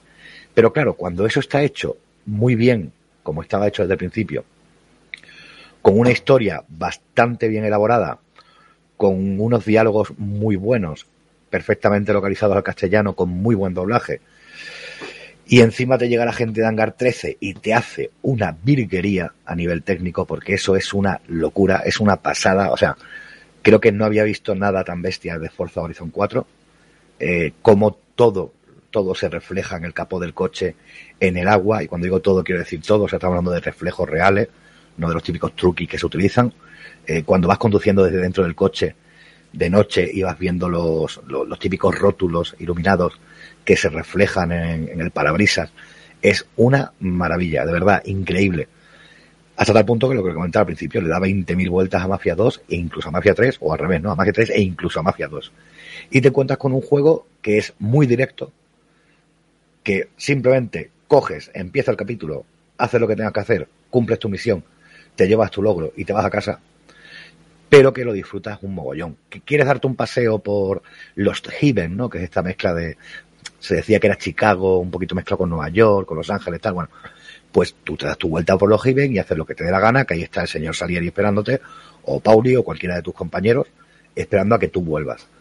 Eh, que tú quieres mmm, dedicarte a coger coches, ¿no? Que es uno de los logros, pues nada, te pones a robar coches y los dejas cerca, no tienes ni que meterlos en el garaje y ya está, ya los tienes ahí en tu garaje y los puedes tunear y tal. Entonces, joder, es que te encuentras con una experiencia muy grata, muy divertida, eh, que al final no deja de ser un poquito lo que siempre hacemos, ¿no? De conducir el coche, los tiroteos desde el coche, eh, la típica para petarte y disparar desde detrás de las cajas y tal pero ya te digo, muy bien llevado, con, con un ritmo muy bueno, que es lo que mejor marca eh, la calidad del juego, y que hace que lo disfrutes muchísimo, que no se convierta en una obsesión, eh, tiene una buena duración, 12-14 horas, y sin embargo se pasa rápido, y al final te encuentras con un título que, que jolín, que qué bonito que haya vuelto y que haya vuelto así además. Yo en su momento empecé, lo jugué en italiano, y eso fue una locura, porque en inglés era sin subtítulos, así que de italiano algo me enteraba. Y ahora verlo así en castellano y tal, maravilloso. Mantiene además, por un lado, la, la dificultad clásica, que era un juego realmente difícil, muy, muy complicado y sigue siéndolo. Pero luego también tiene, pues, otro tipo de dificultades.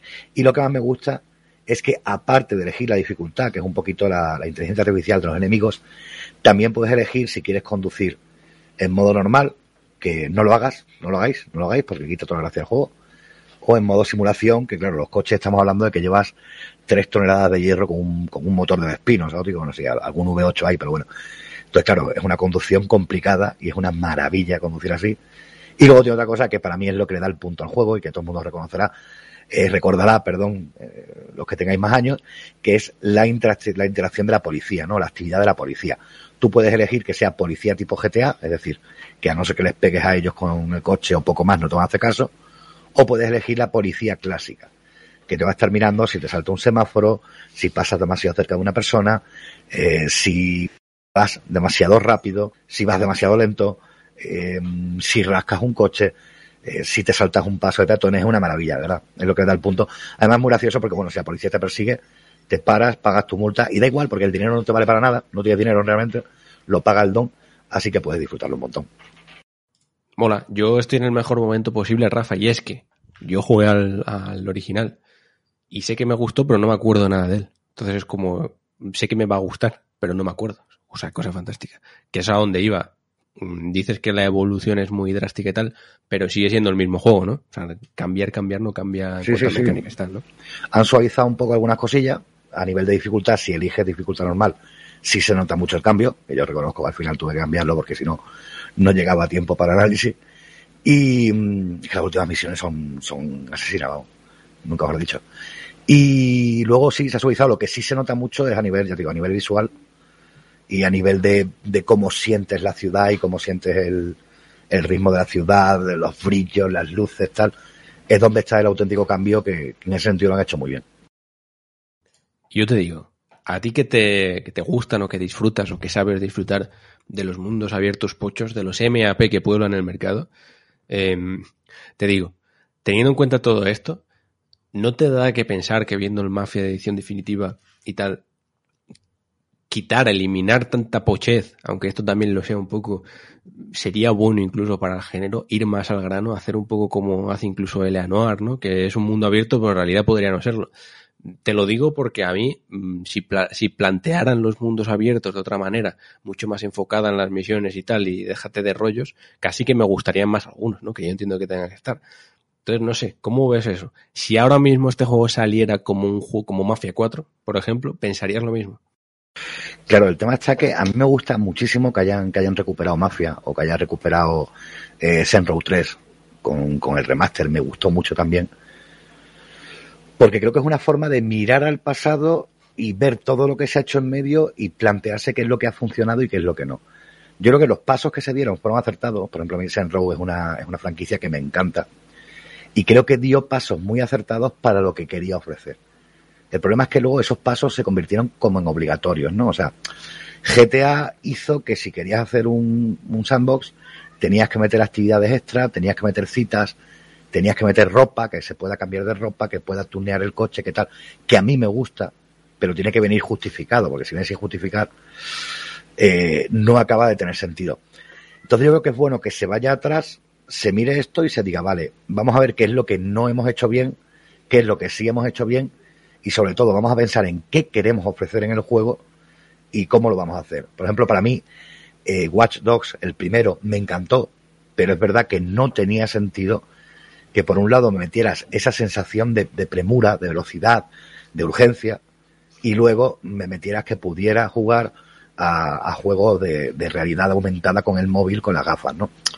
Era como que no tenía mucho sentido. Claro, en Watch Dogs 2 lo arreglaron creando, convirtiendo todo en una gran fiesta, en una gran broma, en la que lo que estabas haciendo era pasártelo bien y poco más. Sí, había misiones y tal, pero, y ahora con Negion me mola el planteamiento que parece que va a tener, a lo mejor, de mmm, lo que yo quiero ahora es que tú aprendas que cada persona tiene sus habilidades y cada persona es igualmente válida a la hora de eh, cumplir una misión. Digo, jolín, pues a mí eso me mola. Porque ya me has salido del, te vas a poder comprar ropita, vas a poder tunear tu coche y vas a poder descargarte apps en el bueno. móvil.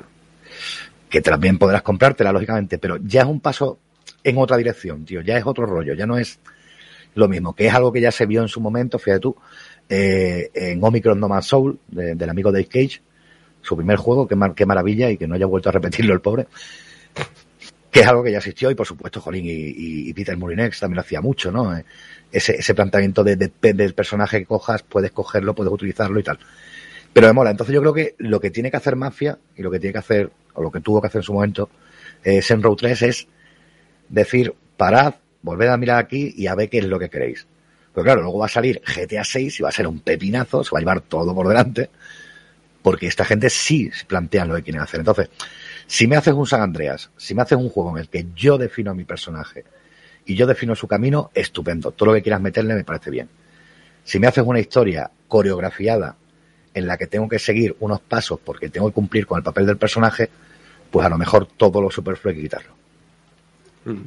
Pues mira, Rafa, vamos a pasar del Mafia Watch 2 Legion, ya que lo has mencionado, porque, aunque evidentemente el honor del análisis en Mundo Gamer va a ser tuyo, Rafa, de, poder disfrutarlo y palparlo enteramente en la nueva entrega de, la saga de Ubisoft. Eres un solete, joder. Hombre, claro, a ver, también te digo que, para mí no es un esfuerzo. Eh, pero, la semana pasada pude jugarlo cuatro horas, que se dice pronto, que a ver, cuatro horas para un mundo abierto, un juego así tampoco es tanto, o sea, no te da tiempo realmente a, a valorar hasta dónde puede llegar, aunque es verdad que sirvió para bastante.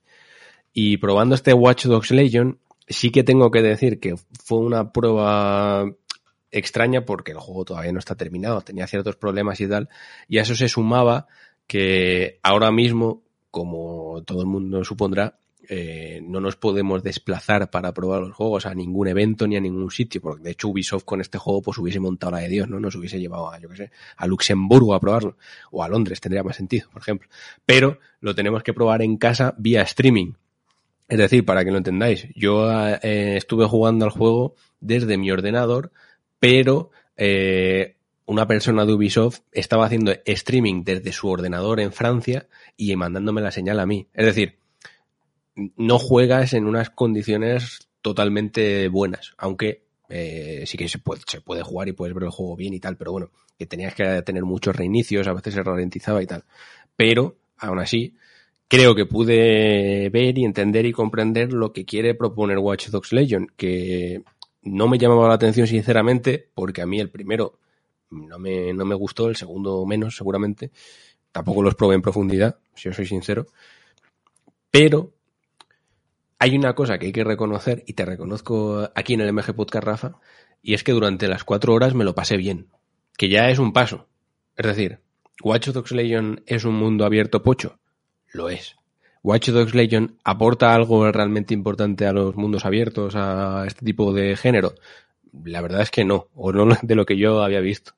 Pero creo que tiene elementos diferenciadores y curiosos que molan y que a mí me gustan. Empezando precisamente por eso que decía Rafa, que es a lo que más importancia se le da a todo el juego, que es la posibilidad de poder jugar con cualquier persona que veas por la calle del juego, claro. Em, porque ahora esto lo justifican un poco el contexto de Watch Dogs Legion, es que ahora el grupo de hackers, eh, DeadSec me parece que se llama, eh, ya es conocido, ya es reconocido, ya eh, saben por dónde van los tiros, el gobierno sabe que están detrás de ellos, tal.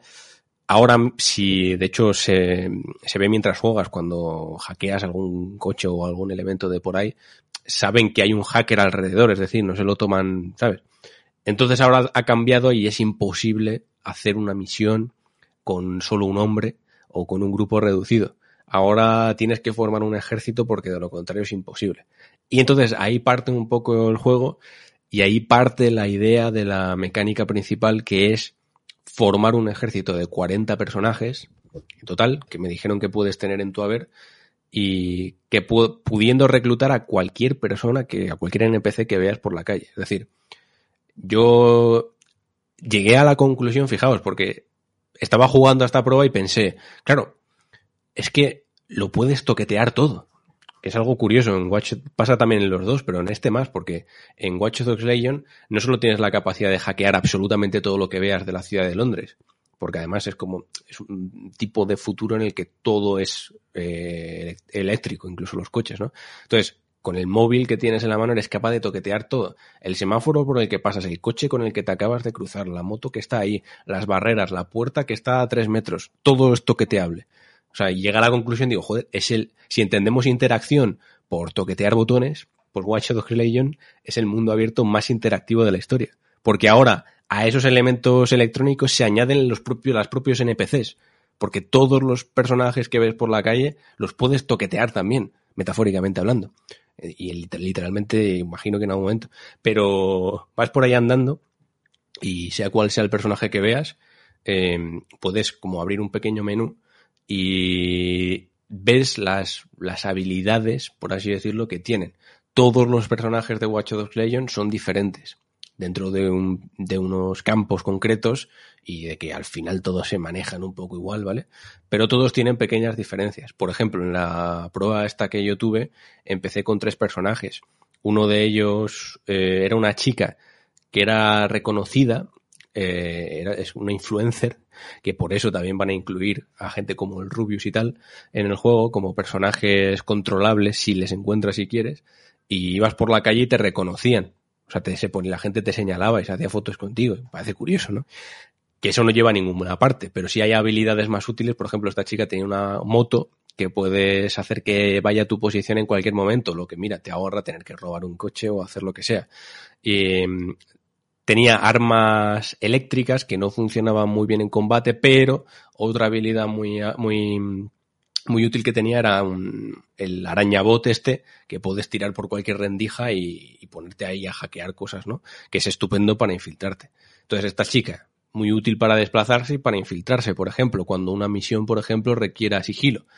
Pero también tenía a otro chico que todo lo contrario, tenía armas de fuego, tenía una habilidad que es una especie de, bueno, una especie, no, una voltereta hacia adelante que recarga el arma que tienes equipada en ese momento y luego su habilidad, en vez de la arañabot, era eh, hacerse invisible. Pues es, es, un tío estupendo si quieres liar la parda eh, y disparar a la gente o en las misiones en las que sea necesaria la fuerza bruta. Y luego tenía otro que era más pensado para el cuerpo a cuerpo, que tenía una, un bate y luego granadas que eh, eh, generaban distintos efectos a los enemigos. Es decir, sí, la base del control y de los personajes es la misma, o sea, hacer lo mismo con todos en definitiva, pero esas pequeñas variaciones es verdad que cambian la manera de afrontar todas las misiones. Y eso me pareció curioso y me pareció muy divertido, porque sí que piensas, sí que dices, vale, pues para esta misión voy a utilizar a esta chica, para este otro a este, o voy a intentar reclutar, que ahí vuelve a estar la gracia que decía, voy a reclutar a otro personaje que me dé ciertas ventajas o que quizás tenga algo interesante. Por ejemplo, eh, uno de los primeros que recluté yo fue un médico, un doctor que había por ahí, porque una de las habilidades pasivas interesantes es que los personajes que mueran de tu grupo, que por cierto puede haber permamuerte, que ahora hablaremos sobre ello porque también creo que es interesante, tener un doctor en el grupo hace que en la base se recuperen más rápido. Es decir, si un personaje cae en combate y no muere para siempre, tienes que esperar a que se recupere. Por ejemplo, un personaje mío se murió y tuve que esperar una hora, pero gracias a este doctor se transformó en 20 minutos para poder volver a utilizarlo. Bueno, entonces, esa sensación de que verdaderamente lo que hace sirve para algo, reclutar a los personajes, que todos ellos tengan ciertas diferencias, aunque sean pequeñas entre ellas, a mí me gustó. Reconozco que es divertido y pues, le añade una ilimitada duración si no te aburres, o yo creo que hasta que te aburras, si quieres tener 40 personajes bien diferenciados y que cada uno tenga ciertas competencias interesantes. No sé hasta qué punto podrás tener 40 realmente diferentes. Yo en cuatro horas no pude ver mucho más, ¿no? Pero me pareció guay. Y, y eso, hay permamuerte, es decir, ya no solo tienes que pensar con quién, con qué personaje quieres quieres hacer cada misión, sino que vas ahí con los nervios y con la sensación extraña de que, joder, como lo pierdas a este que te gusta tanto, es una movida. Y vas ahí con los nervios, vas, eh, te enfrentas al sigilo y al combate de una manera diferente, yo creo, e incluso llegas a huir por patas cuando la cosa se complica. Y es más difícil de lo que también parece. O sea, hay misiones que a mí se me complicaron en exceso y que fue duro hacer. O sea, que mola. O sea, te obligan a utilizar realmente las habilidades de los personajes y y a sacarles provecho. Cosa que agradezco. Y, y, eso, para reclutarlos además, a cada personaje tienes que hacer una misión para convencerlos. Algunos. O sea, hay gente que sí, que está totalmente convencida que le dices, oye, únete a la causa. Y te dicen, pues, de lujo, me voy contigo, me voy a tu base. Y ya los tienes, pero otros a los que hay que convencer. Por ejemplo, al doctor este que os he dicho, para reclutarle tuve que hacer una misión que fue robar una ambulancia de un hospital y llevarla hasta nuestra base para que el tío se convenciera y dijera, bueno, venga, me fío, ahora ya sí me fío de vosotros, voy a cooperar. Pues imaginad eso hacer una movida de estas 40 veces para tener los 40 personajes, luego si se te mueren algunos volver a hacerlo. No sé, me parece interesante y, y va generando misiones. En realidad, me recuerda un poco, y he leído y entiendo por qué, a gente que comentaba que es un poco un sistema que quiere recordar de cierta manera al sistema Nemesis que vimos en Sombras de Mordor, porque es verdad que de una manera similar genera por sí mismo actividad que realizan en el videojuego. Ya no solo disponer de las misiones secundarias, de las misiones principales de historia, sino que todo esto, si quieres, o sea, puedes estar, yo creo que tranquilamente, 100 horas reclutando a gente, haciendo sus misiones y tal, sin tocar las misiones. Entonces eso también me parece interesante. Otra cosa es que te aburras o no llegado cierto tiempo, claro. Entonces, me gustó. Pero es verdad que luego lo piensas fríamente y aparte de ese sistema que mola, es muy similar a, a los dos anteriores Watch Dogs. Es un MAP. Algunas misiones son chusteras, son reguleras. Para mi gusto, tira demasiado de la o al menos lo que yo probé, claro, tira demasiado de la utilización de los, de los artilugios para resolver puzzles. Puzzles además de estos así de mover piezas electrónicas para que la corriente llegue a la puerta. No sé, cosas que me daban mucha pereza, la verdad. Pero bueno, que me divertí durante estas cuatro horas con Watch Dogs Legion. Y Rafa, yo creo que tú lo vas a disfrutar más, pero oye, te reconozco que el tema de todo el tema este del reclutamiento, de que los personajes sean diferentes y tal, mola. O sea, es una idea verdaderamente original y que ciertamente le da ese toque original o ese toque diferencial respecto a otros MAP, que viniendo de Ubisoft además, que todos los juegos son iguales, pues está bien y, y que me lo pase bien. Es que es así, o sea, yo también lo reconozco, o sea, yo me meto con los MAPs, pero si coges a uno con ganas, te lo pasas bien al final, ¿no? Claro, de ahí a que vaya a aportar algo que para mí vaya a ser el mejor juego del año o uno de los mejores y tal, yo creo que va un trecho grande y no creo que a mí me, me posea tal entusiasmo. Pero salí contento, Rafa, fíjate. Galería, galería, no, no, pues ya, ya tengo ganas de catarlo y, y de perderme haciendo horas y horas de misiones. Pues sí. Adrián, yo a ti si te, si te encontrara te, te intentaría reclutar. Porque eres doctor. Claro, de hecho, de hecho me llamaron, me llamaron, tuve que, tuve que, tuve que decir que no, porque tenía, tenía lío, tenía No te cosas. convencía, ¿no? No, tenía cosas, tenía cosas, pero, pero casi estuve a punto de, sí. Luego llamaron a Rubius en mi lugar, dijeron, pues Ah. el Rubius. Claro, no, pues el Rubius. Ya. Fíjate. Pues Yo creo que tú eres más útil. Hombre, para algunas cosas sí. Para algunas. Para algunas cosas, sí. para otras, ¿no? Para medir Pues- con japoneses y medio japonés sí. Por. ¿Para qué, ¿Para qué crees que el rubio es más útil que tú? Pues para peinarse el flequillo. Bueno, ahí no sé yo, ¿eh? Tiene un buen flequillo, ¿eh? Joder, pero tú también. Pero, pero el- el- su estilo tirabuzón o la surfera, yo no puedo hacérmelo. Pero yo creo que te peinas más tú que él, fíjate. Que va, que va. Yo, yo, yo dos toques, pim pam. Nada, nada, nada. Ya son dos más que yo. Eh, a Ah, ti no te llevas llama, tú, ¿no? A ti no te llama el Watch Dogs este, ¿no? No, a mí no me llama ese ni, ni Top Gamers Academy ni nadie. Qué pena de vida, ¿eh? No Joder. tenemos dinero en Patreon, no, no nos llama a ningún sitio. Gracias. Pero nos hacemos los dignos, que da mucha... Ah, sí, claro. Y siempre está Eso guay. sí. Eso siempre. Claro, sin dinero, Bueno, pero... algunos. Algunos otros. Te iba a decir, ¿has jugado alguna otra cosita, Adrián? ¿O Sí, sí. Genshina? Ah, No, bueno, de, dime, de- dime. de hecho, de hecho, jugué al Genshin también. Eh, estuve dándole, dándole un poquillo. Y de hecho, ya que estáis hablando de mundos abiertos de mierda, pues podemos enganchar con el Genshin. Venga, le damos. Bueno, esto, para esto sí que necesitamos la vida de Rafa, que creo que eres el que más le ha dado. Yo, Rafa, sinceramente, como me pilló fuera, sí que cuando volví me lo instalé, pues es gratis, yo me lo instalo, y jugué dos minutos, no mucho más. Y no me disgustó lo que vi. Pero claro, tú le has dado fuerte y quiero que me cuentes qué tal con él, con Genshin Impact. Este free to play que está en Play, en PC y en móviles, ¿verdad? ¿O me equivoco? Sí, sí. Y ¿En, qué, en qué lo jugaste, Rafa, tú? yo lo juego en Play. Yo en PC. PC. Ah. Mm.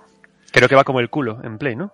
No, no, yo de verdad Ah, que no pues estoy lo viendo. Sí, sí, sí, yo no estoy viendo los problemas de esta gente. Buah, estamos optimizados, tal. Me va bastante bien a una conexión de 56 NMS. O MS, o NS, no sé qué coño significa lo que pone ahí, pero bueno, 56. Y, y muy bien, tío, se ve bien. De hecho, iba a comentar que si hay una cosa, una cosa que seguro que hace, que hace el Rubius mejor que tú, Mou, es eh, pagar por waifus. Ojo, eh. Gastar miles de euros comprando waifus. Ahí, Ojo, ahí es que- sí. A ver, explícame, porque Rafa, Yo de verdad, lo único que vi, bueno, no jugué dos minutos, ¿vale? Jugué, me hice lo que es el tutorial hasta que encuentras al segundo personaje, a la chica, a, bueno, no sé cómo se llama. Y lo, no, no supe entender muy bien de qué iba. Yo dije, bueno, tiene pinta de ser un MMO o algo así, un mundo abierto a lo Breath of the Wild, eh, con mucho toque RPG, que parece que vas a tener que farmear como un chino, ¿no? Allá que estamos un programa muy asiático. ¿Me estoy equivocando no? Sí, pero a mí me pasó exactamente lo mismo. Y, es un problema gordo, tío. Porque empiezas a jugar pensando que estás ante un MMO y, y, entonces es como que no te crees lo que estás viendo, ¿no? O sea, a mí me pasó eso. Eh, empecé a jugar y yo veía y la gente me hablaba, pero yo decía, no te hago caso porque esto es un MMO y me importa una mierda lo que me estás contando porque no me va a valer para nada, ¿no? Y seguía jugando. Y aparecía el personaje este, la chica esta, tal, no sé cuánto. Y era como paso de ti. Algunos momentos así divertidos con Paimon, con el, la mascotita esa voladora coñazo que acompaña a la protagonista. Fatal, ¿eh? que sí, sí, habla, sí, sí, Habla de él en, en tercera persona y dices, es Lo pasa- malo, ¿qué pasa? Pero mola porque te puedes meter muchísimo con ella y eso sí me gusta. O sea, han, han sido conscientes de que es un personaje que se te atraganta Bien. y dicen, pues te vas a poder meter con ella. De hecho, hicieron una una encuesta hace poco de, desde Genshin Impact, desde, desde la página española, eh, preguntando qué era Paimon y todo el mundo decidió que era comida de emergencia, que es una broma del juego, pero fue muy divertido, ¿no? Es como que, bah, se te atraganta. Pero luego resulta que seguís jugando y tal, y derrotas a un enemigo volando y no sé qué, y te dan unas alas y ya puedes planear y puedes hacer el parapente este de la parabela, ¿no? De Zelda y tal. Y, y estoy a punto de dejarlo ahí, pero a punto, ¿eh?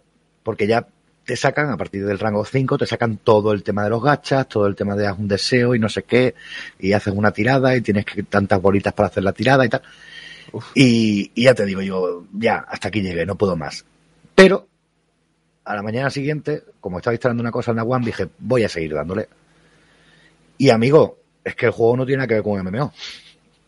Y es que puedes pasar 20 kilos del tema gacha. Y entonces resulta que si te centras en lo que es las historias, las aventuras, ir jugando y tal, pues no está nada mal. Porque, Rafa, perdona que te corte. Sí. El, el tema gacha, porque hay mucha, damos por hecho a veces cosas que los oyentes seguro Cierto, cierto, cierto.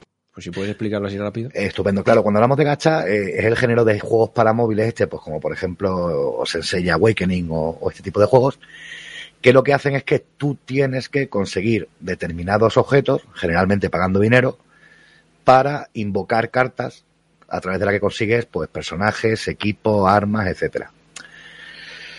Luego, cada personaje, cada arma y cada pieza de equipo tiene determinadas estrellas, es decir, determinado nivel o determinado rango que hace que sean mejores que otros. Entonces, esto se convierte en un pique, en una bola que gira y gira y gira, en un uroboros que hace que estés más tiempo buscando materiales o pagando dinero para conseguir eh, personajes, equipo tal, que jugando.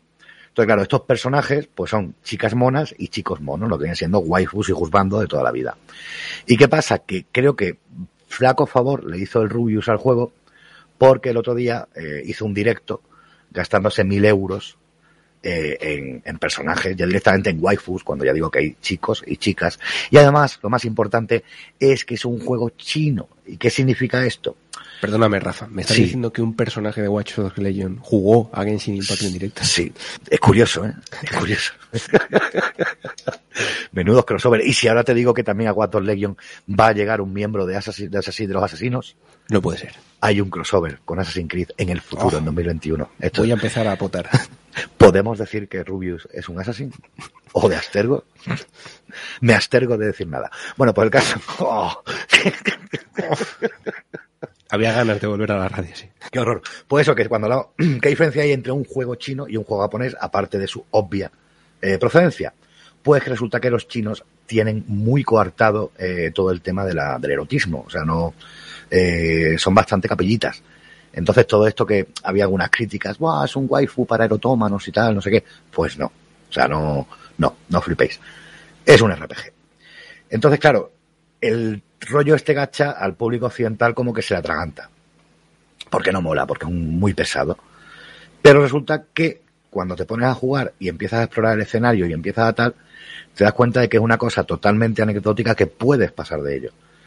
Además, según vas jugando, vas a tener material de sobra para hacer tiradas de vez en cuando y conseguir personajes y conseguir armas y tal.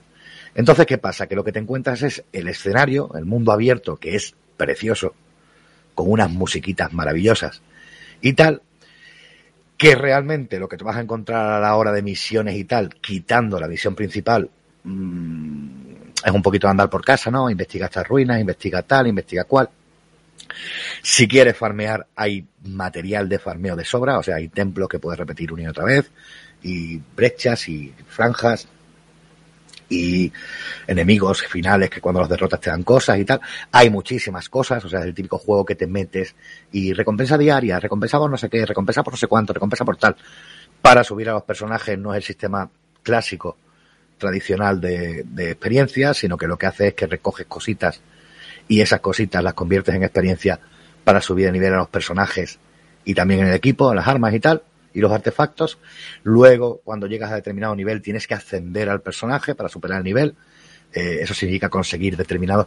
Pero el caso es que a la hora de la verdad, lo que es realmente enfrentándote con el juego, eh, explorando, cumpliendo las misiones principales, tirando para adelante, viendo qué hay detrás de esa montaña, viendo qué tal, pues el juego funciona.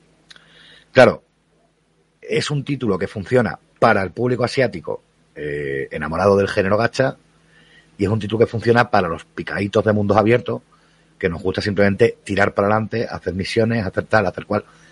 Pero claro, no tienes eh, ese, ese mimo, ese cuidado de Eiji Aonuma en, en Zelda Breath of the Wild, lógicamente, ¿no? No tienes ese mundo que responde a cada paso que das, eh, no tienes ese sense of wonder, ¿no? Ese, ese maravillarte con cada pequeña cosita que hay, pero sí que hay muchos puzzles, sí que hay muchos detallitos, hay mucho, mucha cosita que te sorprende, quizás porque entras esperándote algo muy, muy sin alma y luego, bueno, pues sí, es verdad que casi todo está cogido de algún lado. Eh, de hecho, el canon de Patchbell, una pequeña versión modificada, suena, también suena Greensleeves, una pequeña versión modificada. Hay mucho de, de Miyazaki, pero de Hayao Miyazaki, de Studio Ghibli, en el juego. O sea, hay muchas cosas que se ve que no ha sido nada eh, original del estudio, pero que sí están encadenadas con, con mucho tino y que al final te dan un juego que al ser gratuito y al no obligarte a estar todo el rato tirando de cartera, eh, puede ser un título que sorprenda a más de uno y a más de dos. Yo te digo, a mí personalmente superado ese momento bajón primero cuando vi y tal. Eh, yo no sé cuántas horas llevo ya, pero vamos, ya he superado el, el, rango 25 de aventura, o sea que llevo muchísimas horas. He llegado al UJ, estoy viendo todo el reino nuevo, me gusta mucho ese cambio de mundo de Mondstadt, que es como, como un mundo muy medieval europeo, muy occidental, a ese otro mundo medieval chino y, y, a un nuevo reino que va a aparecer, que en principio llegará antes de que termine el año, también gratis, eh, Inazuma, Inazuma o Inazume, no con los nombres, pero bueno, va a ser, obviamente va a ser un Japón feudal, ¿no? Entonces, tío, es que te encuentras con una cosa muy bonita y muy bien hecha, muy mimada, a nivel estético, ya sabemos que yo creo que son los, los reyes de la estética, ¿no? Los chinos, y que, y que se puede disfrutar muchísimo, que no te va a pegar un parón, que no, no sé, por ahí decía, no, es que hay que farmear mucho, de verdad que no hay que farmear tanto. Eh, yo los últimos tres días he pasado directamente de seguir haciendo experiencia eh, en misiones diarias y simplemente estoy siguiendo con la historia y explorando el mundo y se puede. Y además que te da, te dan cosas por todo, tío. O sea, yo que sé, coges una piedra y ya te han experiencia. Luego hay un pase, un pase de batalla también, que también te da experiencia por todo. O sea, llega un momento que es más pesado incluso tener que estar recogiendo todas las recompensas que lo que, que lo que es luego el, tener que utilizarlas, que bueno, que me ha convencido. No es una locura, o sí, es que, joder, si, si hubiesen sido más tradicionales en la forma de juego, podrían haber creado algo maravilloso, pero aún así lo que han creado, a mí sí me parece un poco locura, tío. Yo, yo estoy de acuerdo con Rafa en el que al final el juego eh, es, es una barbaridad que hayan hecho esto, entre comillas, gratis. O sea, sin, sin pagar. Y luego también es verdad que la parte, o sea, el gran miedo que es el tema del gacha, que al final la gacha no deja de ser eh, tragaperras, en el que en lugar de meter monedas en la tragaperras, metes cosas que te pide el juego y se deciden lucecitas y en vez de aparecer tres melones te aparece un personaje y dos espadas, ¿no? Y, y, es lo que vas consiguiendo. Y lo bueno que tiene el juego es que todo eso está bastante oculto. Entonces, no, en ningún momento no hay ninguna molestia. No, no, porque a veces decimos esto y parece que hablamos de un juego de móvil que todo el tiempo te interfiere con mensajes molestos de haz cosas. Al final, de hecho, está bastante oculto. Y curiosamente se ha funcionado muy bien porque comentaban, salían noticias de que había, se había metido en el bolsillo 50 millones ya con lo que vamos de, lanzamiento, que, que, no es mucho, ¿no? Y luego el juego que dice Rafa es muy, muy bonito. Yo creo, sin embargo, que hay un error al compararlo con Breath of the Wild porque The Breath of the Wild únicamente tiene la, digamos, la experiencia visual, es decir, el, tema del cel shading así muy, muy clarito, porque luego a mí me recuerda muchísimo más a una estructura de juego más tipo Assassin's Creed Odyssey, ¿no? Al final te estás eh, jugando para mejorar un nivel, para que el rango suba, para que suba el rango de aventura, para poder acceder a nuevas cosas. Y para acceder a esas nuevas cosas tienes que hacer misioncillas que no dejan de ser eh, recoge esto o, o, machaca lo otro, o métete en esta mazmorra que hay cuatro cositas para hacer. Entonces al final es un juego que, que a mí me entra muy bien por los ojos, porque de hecho eh, podéis ver colegas vuestros que hayan compartido capturas por Twitter por redes sociales. Es un juego muy bonito de ver y de hecho que apetece mucho recorrerlo para mirar, porque hasta tiene tiene escenarios como muy bien planteados, con mucha agua, con mucha luz, con, unos árboles muy bien puestos en su sitio. Pero luego, eh, cuando rascas y cuando te pones a mirar eh, cosita a cosita los sistemas pequeños y pequeños, a mí el juego sí cuando me hace aguas, ¿no? Porque al final te das cuenta que realmente es un juego que está para trabajar, o sea, tú trabajas en el juego, vas haciendo pequeñas misioncillas. Por eso dice Rafa, yo creo que, funciona muy bien para la gente que le gustan los mundos abiertos, porque al final es un juego de picar, es un juego de ir, de picar un poquito aquí, un poquito allá, y de avanzar. En mi opinión, la historia se desdibuja muy rápido para dar pie a picar y que realmente la misión del juego es eh, subir los números. Entonces eso hace al final que todo el mundo del juego para mí se desdibuje esa idea que podía decirse que es un Breath of the Wild, porque al final me parece es un, un Assassin's Creed Odyssey que lo jugué de hecho hace poco y es eso, no juegas para eh, aumentar el número todo el tiempo, todo el tiempo, todo el tiempo. Entonces eso claro, tiene la parte buena y la parte mala. Seguimos teniendo, al final tenemos un juego con un mundo muy grande, con muchísimas misioncitas para hacer, y que además, curiosamente, eh, aunque diga todo esto, cuida muy bien su, mundo de juego, porque las conversaciones que tienes con la gente están bien, la gente tiene nombres propios, está muy bien, hay descripciones de objetos por todas partes, entonces sí que es cierto que genera un aura, el mundo, como muy adorable, muy cariñosa, muy que te abraza, pero luego el combate no acaba de ser del todo fino. A mí me parece que esa idea de cambiar entre personajes, medio combinar unos combos flojos o trabajar con un dash que, que es especialmente, especialmente generoso, no me motiva, no me motiva mucho. Luego la escalada es también demasiado generosa. No, me parece que es un juego que, que coge un poquito de todas partes, que abre demasiado la mano y que es demasiado bueno con el jugador, incluso con lo que puede ver, para que vayas a picar la piedra, ¿no? Para que vayas a picar ahí eh, a diario. Entonces yo creo que ahí es la diferencia. A mí, por ejemplo, el juego le di bastante, eh, un poco, pero me pasa a mí a veces algo que creo que hace que por eso a mí los, los MAPs no me entren bien y a Rafa sí. Que yo cuando me da el clic de que estoy trabajando, de que estoy eh, picando por subir un número, ¡ah! Y sin embargo Rafa siguió, ¿no? Pues yo creo que Rafa, que es un juego que a ti te puede, entrar bien, pero a mí, digamos que la promesa de Breath of the Wild no está ahí. A mí me está, me está más una promesa de, de Assassin's Creed Odyssey. Sí, no, o sea, te doy la razón totalmente en lo de Assassin's Creed, eh, Odyssey, pero sí que es cierto que la historia se desarrolla bien. O sea, al principio sí para de pronto, que ya te digo que fue donde a mí me dio el bajón, porque de pronto para, ¿no? Y, es como, venga, y ahora ponte a hacer esto, y ahora ponte a hacer lo otro, y ahora mmm, preocúpate de llegar al rango 7 para que no sé qué, al, al 12 para que tengas misiones diarias, al 16 para poder jugar con gente, que además que creo que los de los puntos no he jugado todavía con nadie, no puedo decirlo, pero creo que es un punto bastante flojo, no es, no es en lo que más destaca. Pero luego, sin embargo, eh, llega un momento en el que la historia se retoma, se termina, digamos, lo que, lo que empieza siendo el, primer círculo, el primer, el primer arco, arco, argumental en Mostad, que, que, con esto, Terror y Venti y todo el rollo este. Y entonces, claro, lo que es la historia original, que es la búsqueda del hermano, si elige a la viajera, o de la hermana, si elige al viajero, se retoma eh, y hay una conversación muy chula con Venti en la que justifica, digamos, ese planteamiento que te da el juego, ¿no? Que es el de tu historia, pero no temas en conocer a las personas, no temas en vivir tus propias aventuras porque todo tendrá sentido al final. Que es una chorrada, que no deja de ser una frase, pero me gusta que, que tengan ese cuidadito o que luego, por ejemplo, en, en, la, en las misiones diarias, pues a lo mejor uno de los personajes con los que he hablado, que te ha contado que tiene un problema, eh, se profundiza en ese problema en una misión más adelante o en una historia que, que, incluso puede ser que a ese personaje te lo encuentres en otra localización. Entonces son detallitos que me gustan. Ya te digo, no es, desde luego no es Zelda Breath of the Wild, pero sí tiene algunas cositas eh, que me gustan. Eh, me gusta que también llega un momento en el que tienes que preocuparte de cazar y tienes que preocuparte de cocinar. Al principio no hace falta. Pero sí que te razón, por ejemplo, eh, que el tema del combate, aunque tiene ese puntito de combinar los elementos y tal y cual, llega un momento que se hace como muy mecánico.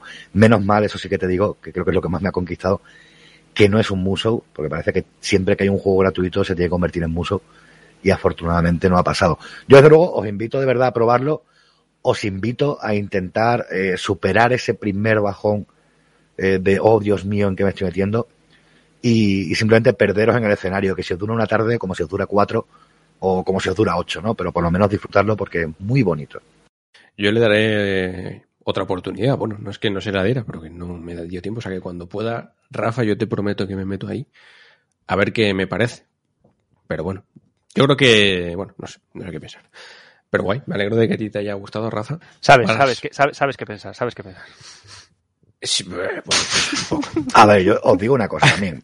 Yo aquí tengo que llenar la tarde con juegos que la niña pueda ver. Ya, es verdad. Bueno, pues eso te viene me limita, claro, es que me viene de lujo. Entonces me limita mucho el tipo de juego al que puedo jugar.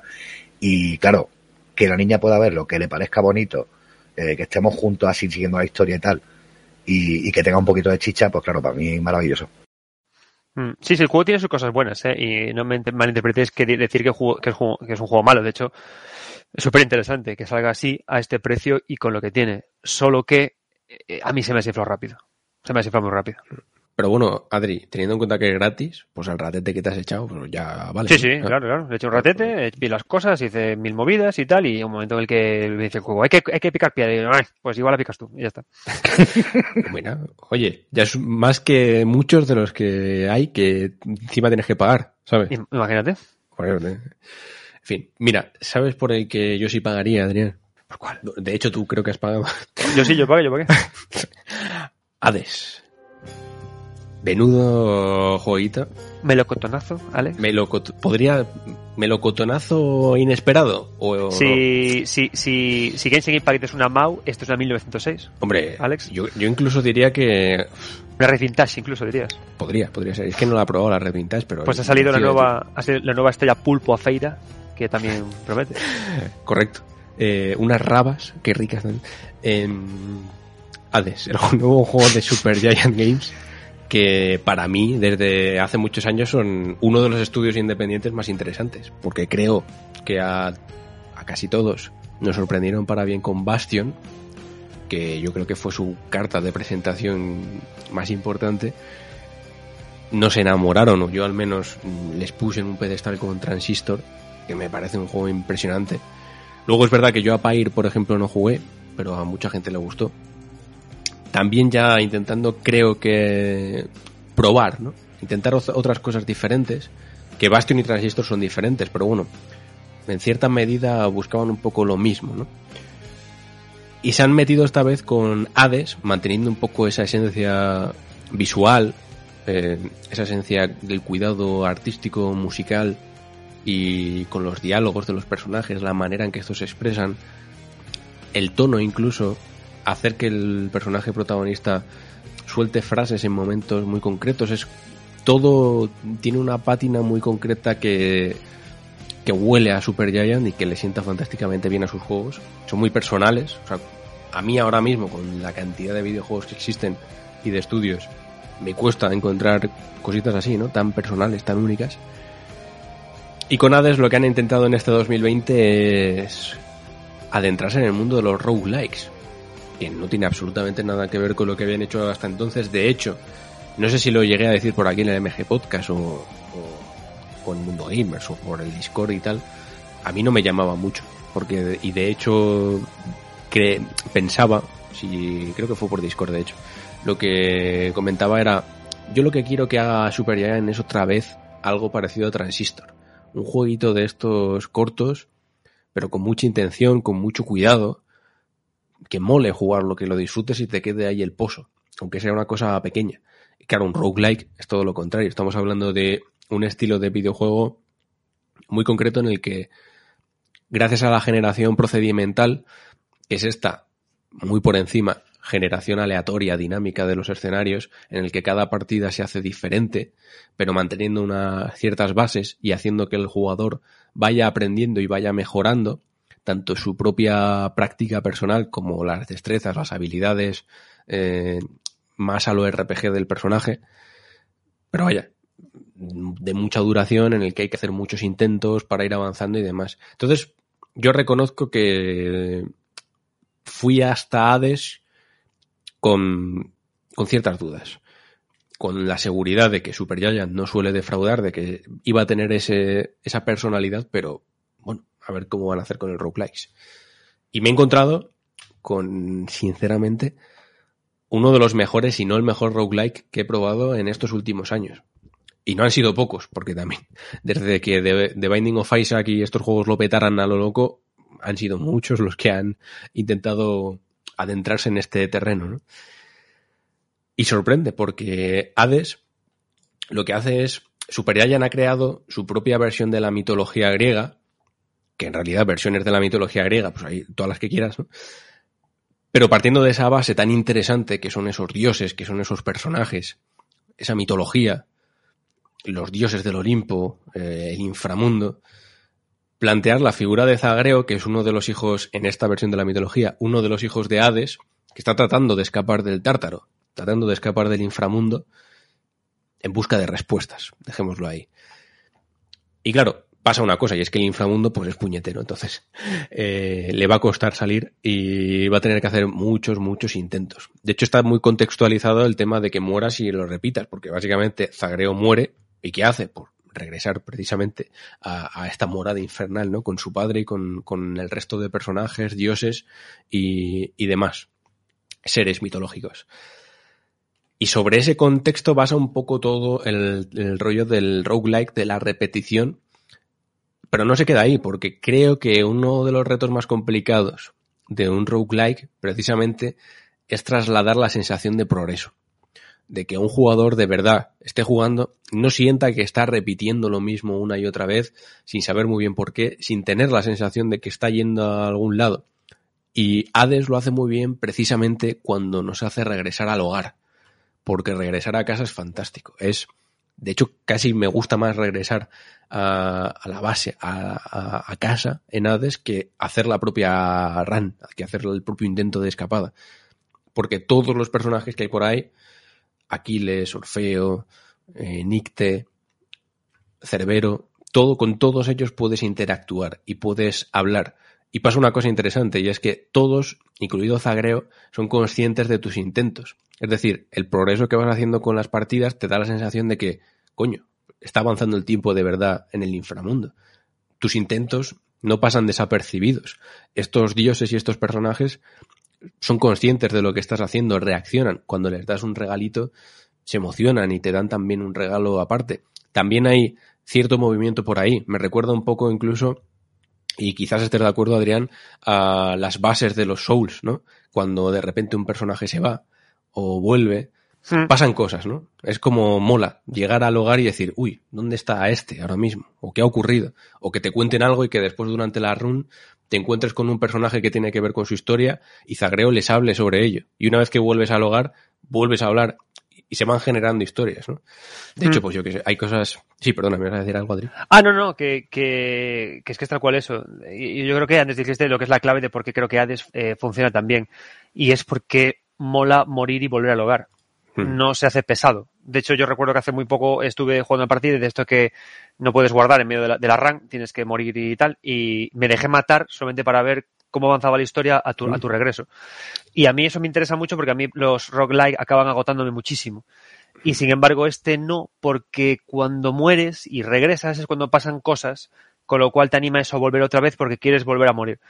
Y, y justamente es eso, creo que es un buen juego porque usa el, el rogue como para algo eh, para hacer una para, fundamentar la base de, su, de, su, narración y creo que es lo, lo, verdaderamente valiente que tiene más allá de que el combate pueda funcionar más o menos su diseño artístico o otro tipo de cosas es que está todo muy bien empastadito y sí de hecho creo que la creo que no soy el único Adri quizás tú también y se nota en que yo cuando dejo de jugar a Hades no lo dejo justo cuando he terminado la run, sino que me doy la vuelta por la casa, ¿sabes? Y apago la consola justo antes de entrar. O sea, ya cuando he hablado con todo el mundo y tal. O sea, dice mucho de lo que, de lo bien que funciona ese, ese regreso al hogar, yo creo. Ah, y luego tiene también cosas que me. Es que está muy bien, es que el juego está muy bien pensado. El juego está muy, muy bien pensado. Porque otra cosa no, pero esto, estos tipos, eh, la, la, forma de trabajar con, con, cómo te hablan, o sea, la forma de integrar eh, información, diálogos, en, en, elementos que damos por hecho que en los que no, no, debería, no debería haber diálogos es maravilloso. Y una cosa que a mí me encanta del juego que es que Zagreo en sus runs para escapar del tártaro está literalmente intentando escapar del tártaro, muere y vuelve a, la, a su hogar para volver a regresar. Entonces, cuando quiere volver a, eh, cuando quiere volver a subir eh, por esa, por el tártaro hasta, hasta, hasta donde, donde quiere llegar, la cosa es que los dioses del Olimpo le quieren ayudar. Entonces, que todas las, todo, todos los power-ups que en un rogue normal los tienes porque se encuentran por ahí tirados, como por ejemplo pasa en Binding of Isaac, que encuentras una cosa y de repente ¡ah! tus lágrimas ahora son de fuego. Aquí no, aquí son directamente regalos que los dioses hacen porque aparecen ante ti, hablan contigo, eh, te charlan sobre cosas que has hecho, se enfadan Interactuar entre, ellos. ellos. Claro. Eso, eso mola. Cuando si has cogido, has cogido algo de, de Zeus y después hablas con Poseidón, te dice, ah, veo que has hablado ya con Zeus, tal, o sea, interactúan entre ellos, se enfadan, mola muchísimo. Claro, entonces parece como que cada cosa que haces eh, forma parte de, de, de, la gran historia que te están contando y todo, y todo mm. cuenta. Y está guay, te dan de repente un arma, eh, haces otra run, eh, te aparece uno de los poderes, bendiciones llamado aquí, y es Poseidón que te dice, vaya, veo que llevas la lanza de Longinos, esa lanza era no sé qué, porque era la polla y no sé cuánto. Mm. Y dices tú, hostia, y está todo muy bien hilado, tío. Y a mí me, y yo por eso digo que a mí antes me gusta pese a que sea un rogue, porque a mí los rogues, ya te digo, me acaban agotando. He hecho cuatro mm. partidas y paro. Bueno, normal, ¿eh? también te digo. Pero aquí, claro, pero aquí apetece mucho ir. Y además, como está basado todo en que elijas de todas las armas la que mejor funciona para ti y que entiendas cuál es la mejor build para avanzar, genera también una idea de economía de juego que creo que también funciona muy bien en comparación con otros. Con, entonces, eh, es una barbaridad. Hmm. Porque, claro, y retomo un poco lo que decía antes de las historias que se generan, pues yo que sé, está por ahí metido el método, de, el, el mito de Orfeo y Eurídice, que además a esta te la encuentras cantando, que recuerda mucho a, a Red de Transistor, esos momentos en los que el propio juego te invita un poco a parar y a escuchar música simplemente, a relajarte en ese momento entre tantos enfrentamientos. Está muy bien pensado el ritmo, los diálogos, todo está muy bien pensado lo que decíamos. Y luego lo que es el, el, el rogue like en sí, lo que es cómo hace progresar cada run, creo que tiene cosas muy buenas y otras cosas que al, a la larga le terminan pasando factura. Y me explico. En muchos rogues, por poner otra vez el ejemplo de, de The Binding of Isaac, que yo creo que es el, uno de los que pueden conocer más personas, eh, todo es demasiado aleatorio. Es decir, tú cuando coges un objeto no sabes lo que va a hacer, te lo tienes que aprender de memoria. Y pasan muchísimas horas hasta que te aprendes lo que hacen mm, los cientos de objetos que hay. De hecho, yo diría que es casi imposible, ¿no? De algunos te acuerdas más o menos, pero generas, parece más un progreso azaroso en el que te tienes que ir adaptando a las circunstancias que un progreso que domines. Aunque es verdad que en cuando ya llevas muchas horas sí que lo dominas, pero en Hades desde el principio creo que te quiere intentar guiar y hacerte pensar que no es azar, sino que siempre es el jugador el que toma la última palabra, porque antes de entrar a una nueva habitación con una recompensa tienes opciones y tú eliges por cuál vas a entrar. Pues eliges si vas a querer tener una recompensa de un dios, que cuando llevas varias horas pues ya sabes más o menos por dónde van los tiros de las habilidades que te puede regalar. Si quieres ir a por dinero, por si tienes pocas monedas y tu intención es comprar más adelante algún objeto, si prefieres eh, llaves para desbloquear habilidades una vez que vuelvas a casa, es decir, está todo pensado para que el progreso no sea puro azar. Que sí que es verdad que con esa generación procedimental lo es, pero yo todavía no he hecho ningún, no he echado ninguna run Solo las primeras, evidentemente, que no sabes cómo funciona, pero una vez que ya vas dominando un poco, no he echado ninguna en el que no fuera consiguiendo más o menos lo que, lo que quisiera, ¿no? El azar te va llevando por un lado o por otro, pero tú siempre tienes la última palabra. Y, y, que luego además tiene también otra cosa, que le empiezas a ver que el juego es un poco zorro. Porque parece que es un rogue que usa eh, la repetición y la muerte por ejemplo, tú cuando juegas un Isaac, un Binding of Isaac, puedes de primeras llegar al final y pasarte el juego, con lo que tengas, a tope. Sin embargo, Hades no. o creo que no se puede. No, no, no. Bueno, No se pu- podrás, pero... Claro, el típico mío, que se pasa el Dark Souls sin que le dé un toque. Pero, pero eh, necesitas morir muchas veces para traer eh, oscuridad a casa y la oscuridad canjearla por vidas extras y tener armas nuevas que te funcionen mejor y que eso luego active y active y active. Entonces, claro, al final es como que hace un poco de trampita porque te está pidiendo que reinicies una y otra vez eh, la RAM, una, porque si no, el juego no puede contarte su historia, porque depende que reinicies, que Hmm. vuelvas para contártela. Y dos, porque si no, no desarrollas el personaje. Entonces, claro, tampoco es exactamente un rogue como tal. Solamente que es, es un videojuego de aventuras que usa la muerte y la repetición y, y, entre, y cosas del rogue para parecerse un rogue. Pero no es un juego en el que tú te puedas te- sentarte a cagar y decir, ah, voy a llegar, voy a hacerme una run entera hasta el final eh, y a ver lo que pasa. No, no, no. Aquí cuando haces una run es como cuando en un videojuego juegas eh, tres pantallas de 10 y cargas. Porque lo que consigues con, con- con esta forma que, que tienes que siempre al final avanzas un poquito más.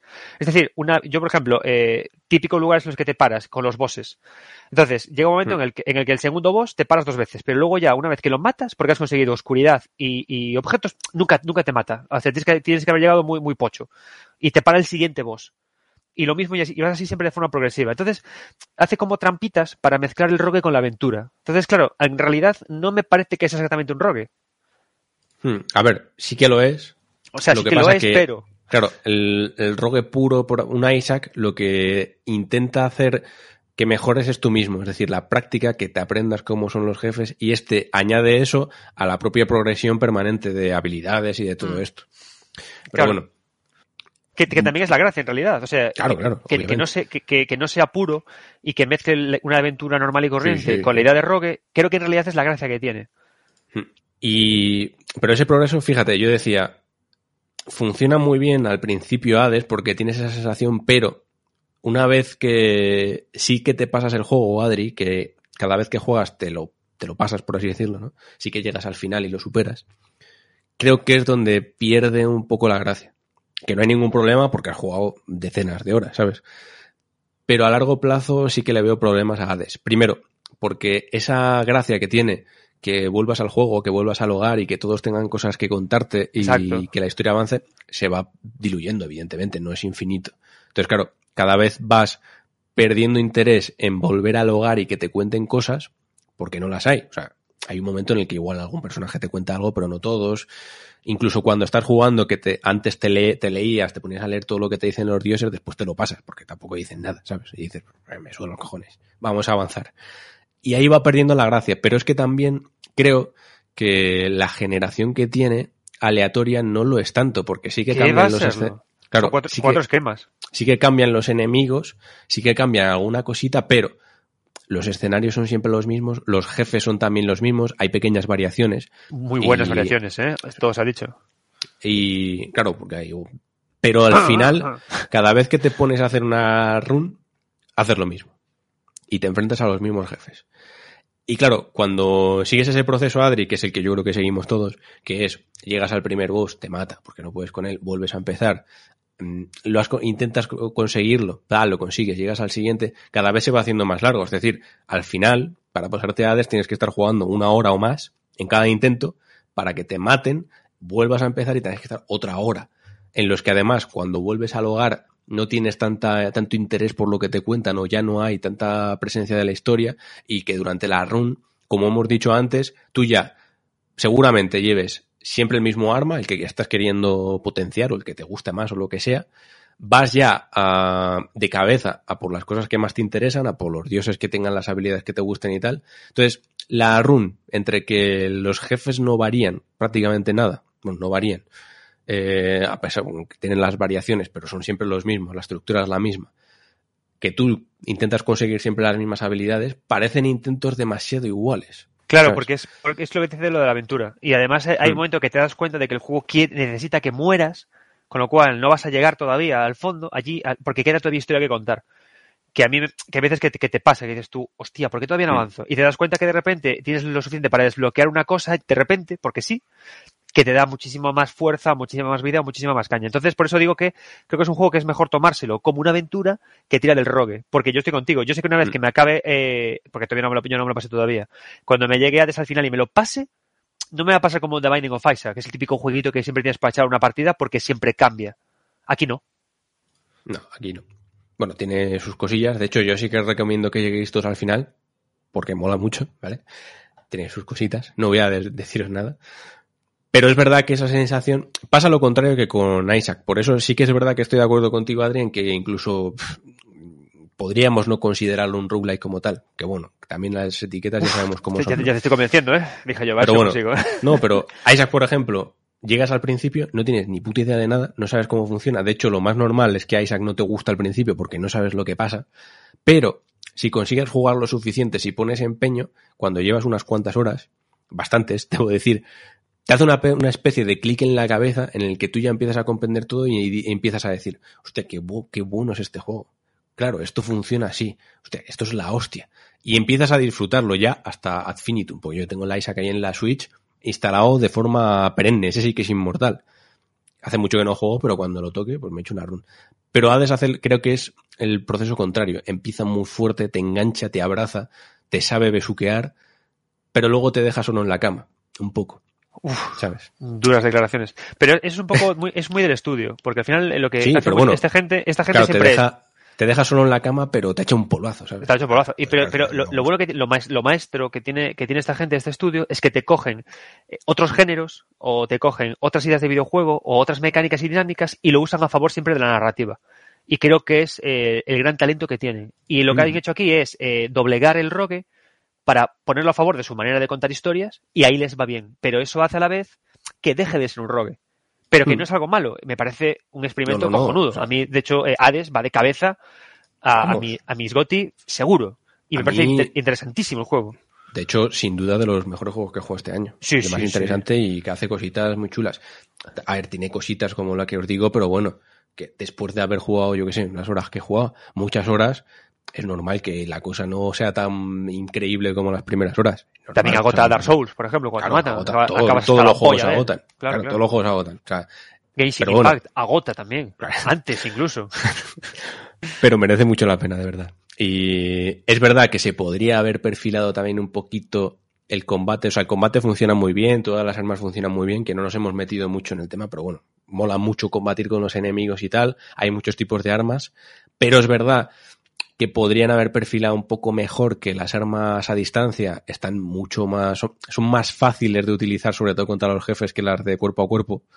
Es así, o sea, es impepinable y otras cositas que vas viendo que dices, "Mm, esto lo podíais saber, pero bueno, también es una es lo que pasaba un poco con juegos como The Last of Us 2, que lo decíamos, que claro, son cositas que ves, que arañas y dices, ay, esto no está perfecto, qué pena, pero porque el juego es la hostia. El juego está muy bien. Pero bueno, que yo se lo recomiendo a todos los que os gusten los roguelikes, pillároslo de cabeza, o que tened en cuenta cómo es un poco, a los que os molaron los juegos de Super Giant también de cabeza, Bastion Transistor, Pyre, aunque no lo haya probado yo, me imagino que siga un poco el rollo, que sea distinto también. Y me ha gustado mucho. Sin duda de lo mejor, el mejor roguelike, si lo queréis considerar roguelike, de los últimos años, que no han sido pocos, como decía yo al principio, y una barbaridad. Y por cierto, que lo hemos pasado por encima, el diseño artístico muy guay, que está Rebeca haciendo una serie de artículos de diseño de personajes con está publicado de Zagreo y de Hades, pero va a hacer además, por si queréis pasaros por la web, que yo creo que mola, por si os mola el juego y tal. Y ahora, eh, ¿qué tal en Switch? Porque yo lo jugué en PC Ah, y empecé va, empecé va de puta madre. Lo juego comando de comando de, de Xbox y va de la hostia. Empecé, me imagino que va fantástico. En Switch va bien. Además, de hecho, yo como estuve fuera, eh, lo he jugado en el Switch en portátil. Tranquilos, he defecado en mi propio pecho, pero, Adrián, si tengo que dejar de defecar, si me tengo que aguantar las ganas de defecar en pechos de gente que utilice la Switch en portátil o utilice la Switch Lite, puede que lo haga si es que están jugando a Hades, fíjate. Bien. Pero entonces va bien, ¿no? Tiempos de carga bien, Sí, control va bien, bien. A ver, bien. Me- no he jugado al de PC, pero me imagino Rasca, que lo- rasca un poquito. A veces, cuando hay muchos enemigos, rasca, pero no te enteras del todo. Es verdad que de FPS no, no va a 60. Me imagino que la resolución, además, se nota cuando lo pones sobre todo en la tele, no tanto en modo portátil, que la resolución es menor que la de PC. Probablemente no sé cómo va, sin- sinceramente, se os lo digo a ojo, pero funciona bien. O sea, no es como otros juegos que van como el orto. Este funciona bien, o sea, te lo pones en Switch y ya está, y de lujo. De hecho, yo lo tengo en Switch y es de los típicos que me gustan tanto que si funcionara mal en Switch me lo pillaría en PC y no lo voy a hacer porque juego viene en Switch, ¿sabes? O sea que va bien. Para los que lo quieran ahí, para el troneo o para lo que sea, guay. Además está, ¿cuánto vale Hades? Pues eh, has comprado. yo te lo decía porque est- está en la Epic, eh, puedes hacer, no sé si se puede seguir haciendo, pero estaba hace poco el, el lío, que mirad, de que te descargas el, lo diré, el juego de los coches y las pelotas, para que, para que veáis mi interés en ese juego. Ah, es ro- el, Rock- el Rocket Legacy. Rocket League, sí. Rocket Sí, League. Es que me sale Rocket League y digo, no puede Sí, ser. a mí también, por eso he dicho Legacy. Joder. Y te, te descuentan 10 pavos de un juego de más de 15. Entonces, claro, ah, es verdad. Y de hecho, también daban 10 pavos por hacer otra cosa hace poco. Entonces yo Pero con igual 10 tenéis pavos, 20 pavos. Claro, loco. Entonces por esos 10 pavos me pillé el, el juego por 15, creo que así. Entonces debe valer 20 y poco. Mm. Pero Ah, vale, pues, vale buen 20 y precio, poco. Sí, 20 Sí, sí, sí. El, precio, el precio íntegro lo vale. O sea, es un juego que te lo comes y te dura. Te du- dura y dura. Mm. Además dura, dura bien, tengo una duración, ¿eh? Sí, a ver, yo no sé las horas que he echado, pero muchas, la verdad. Mm. Bastantes. Para Y después que es un rogue, quiero decir, que puede seguir jugando y habrá gente que sea una comida y no lo deje hasta que consiga absolutamente todo. Que entonces ahí ya estamos hablando de cientos de horas, tranquilamente. ¿eh? Mm, Y luego lo bueno es eso, ¿no? Que precisamente por lo que comentaba, de que también es muy aventura. Si los rogue nunca os han entrado, este posiblemente sí que os entre, porque Mm. es muy aventura. Sobre todo para el principio, porque es eso, te, te agarra, no te suelta desde el principio. Mm. Que yo creo, me cuesta pensar en otro rogue que yo haya probado que haya pasado eso, ¿eh? De hecho, diría que es el único. Sí, que, quieres el acabártelo. principio, eso es, que desde el principio te da motivos. Además que los jefes son muy cabrones. De hecho, ya llegarás al que, al que más me costó a mí, Adri, que dices, que hijo puta eres, hasta que no te mate, no voy a dejar el juego. Yo ahora paré porque me, me tuve que jugar- ponerme con el Crash y paré en el, en el Minotauro y Perseo, creo que se Oh, llama. qué y ahí estoy. Y esos dos Pero esos son fáciles, ¿eh? Comparados con Joder, madre que los parió, tío. Y lo que dices tú, tío, siempre a distancia, ¿eh? Porque cuando me pongo con los puños o con armas de corto es que me... me- me- porque Pero, aparte- pero yo me lo pasé la primera vez con la espada. Ya, es ya, que ya me depende. dijiste, ya me dijiste. Pero, es yo- verdad que es, es mejor eh, a distancia. ¿eh? Yo con el arco, que no me gusta nada, me parece de ratillas, me- pero, hay- pero con eso me lo bajo bastante guay. Con el Es arco como y- jugar en mago al Souls. tal cual, es como jugar como juego yo a los Dark Souls, es corriendo como una rata hasta que encuentro al boss. Bueno, Rafa juega tomándose los estus desde el menú. O sea que no- no- no- eso sí es modo pesadilla. Es que están más fresquitos. Ah, bueno, eso sí. Hombre, es como coger los de la nevera, en realidad. Sí, Claro. esos. Estos están más buenos. Bueno, Pues nada, pues ha quedado buena tarde. sí, no está mal, no está mal. Hades. Mitología griega. Pillaoslo, que mola. Que además a mí, cuando un juego me gusta, creo que te lo dije a ti, ¿no, Adrián? Que me pongo a leer, pues he estado leyendo, imagínate, mitología griega, he estado leyendo estos días a saco. Porque Mm. me apetecía, del propio juego te da ganas. Eso Bueno, también dice mucho. creo. También que la mitología griega siempre apetece. Siempre Sí, también, o te sea, pones mucho, un es verdad. Ulises. Oh, Es verdad, que mola. Y es muy jugosa para crear tú tus propias historias y tal, que es lo que han hecho estos precisamente. Que no son tontos. Hombre, Está guay. Pues nada, pues terminamos por aquí si os parece bien. No está mal, ¿no? El regreso a la radio. ¿Te ha gustado, Adrián? Mm, me, enca- me encanta todo lo que se hace en esta revista. ¿Te has, te has quitado el, el mono? Sí, sí, es que aparte me da la sensación de que llevaba sin hablar con vosotros, pff, no sé, tres semanas. Fíjate, Fíjate, por es eso. que se hace de largo, ¿eh? Tú largo, imagínate si llega el día en el que no podemos hablar porque no podemos seguir. Pues, aquí el Podcast, qué pena. Ra- Rafa, pinchame música de violines, imagínate, imagínate. Joder, macho. Y aparte con los patronos ahorrando para, para comprar las consolas, que razón, razón no les falta. Peor, bueno, claro, ev- evidentemente, comparte una consola o apoyarnos a nosotros, pues Es que, es que aparte, también te digo que lo entiendo hombre, perfectamente. y aparte nos ponen el Demon Souls 10 euros más caro y todos los patronos que ponen 10 pavos ya lo están. Sí, 10 porque tienen pavos que te pagar el Demon. Souls, ya está. Tonto los cojones. Anda, Ah, vete, a, vete a pedir a, a por gilipollas. estamos. Terrible, eh, terrible. Así, así vivimos, así vivimos. Pero no, no nos avergonzamos, eh, Alex. Ah, no, no. A ver, me da pena porque tendremos que cerrar en algún momento. Pero de que Mm. comprensibles, Y Rafa volverá a la Puerta del Sol, a, a la, a- sí, a la Plaza del Sol esta. Rafa vol- volverá a disfrazarse. Pero bueno, Rafa, que todo bien, ¿no? Está- ¿Estás bien? ¿Te ha gustado el programa? Bien, ¿Te ha bien. a Tengo, gusto? tengo que buscar el disfraz, pero quitando ese detalle bien. Pues sí, hombre, muy rico, muy a gustito. Qué, qué bien se está en esto de lo de la radio. ¿Verdad? Lo de, la, felicidad. lo de la tele, lo de la radio. lo de la radio lo hacemos mañana, literalmente. Acordaos, Pues sí. mañana, si estáis escuchando esto, y claro, que también, en podcast es lo que tiene Adrián, es que esto no es radio, claro, es que esto, si estuviésemos en directo, qué bonito sería que yo ahora os dijera mañana, a las 7 de la tarde, día 9 de octubre, podéis es- estar en el servidor privado de Discord junto a nosotros grabando ese especial del MG Podcast Plus, en el que regresa el club y en el que nos vamos a quejar mucho. Hasta ahí puedo leer. Y participando con vosotros activamente. Estaremos ahí pues el ratito que estemos grabando y si no podéis estar no os preocupéis porque subiremos el programa en diferido para que lo podáis escuchar si nos, si nos apoyáis en Patreon o en Evox, que ya sabéis que con la aportación mínima, que es ese eurillo y, y poco, tenéis acceso a todos los programas, no solo al de mañana. O sea que, yo qué sé, si nos queréis apoyar de verdad, se agradece. Así que nada, un placer. Adrián, muchas gracias. Hasta la próxima. Espero que nos veamos pronto, que no haya que esperar tres semanas. Y si hay que esperar, pues que sea por motivos buenos, evidentemente. Y que te vaya todo muy bien. Nada, igualmente y, y a tope. Que ahora está el mes tranquilo hasta el siguiente que empieza la locura. ¿Verdad? Bueno, tranquilo relativamente. ¿eh? Nah, es poca cosa, este mes poca cosa sale, ¿no? Bueno, Eh, eh, bueno, eh, depende. eh. Eh, Tengo un problema, tío, que cada vez que alguien dice depende, en mi cabeza se escucha los huevos me penden. Me pasa. los huevos me penden. Sí, con la música de jara de palo. Alguien dice depende y lo- los huevos me penden. Y claro, al ser gallego, lo escucho mucho. Entonces pienso todo el tiempo en huevos que penden. Es, es una cosa horrible. Bueno, pues depende. Los huevos me penden. Bien. Rafa, eh, depende, ¿cómo estás? Pues muy bien. ¿Sigues muy bien?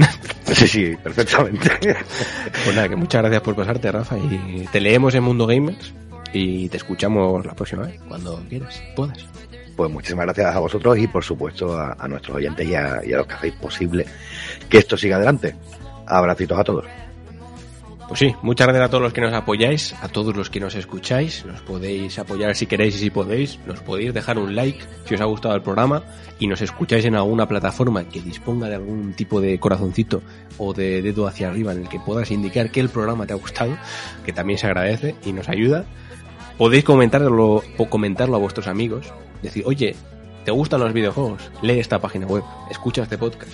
No solo os quejéis de lo que nos gusta, pues también podéis enseñar lo que sí os gusta para que otra gente lo conozca y quién sabe, nos pueda apoyar también o pueda disfrutar junto a nosotros. Así que, de verdad, gracias a todos, un auténtico placer, nos volvemos a escuchar mañana en el MG Podcast Plus, tanto si estáis en directo como si no, y un auténtico placer. Si no pasa nada raro, la semana que viene volvemos con otro programa de la temporada. Es un auténtico placer, yo soy Alex Pareja, disfrutad de los videojuegos y adiós.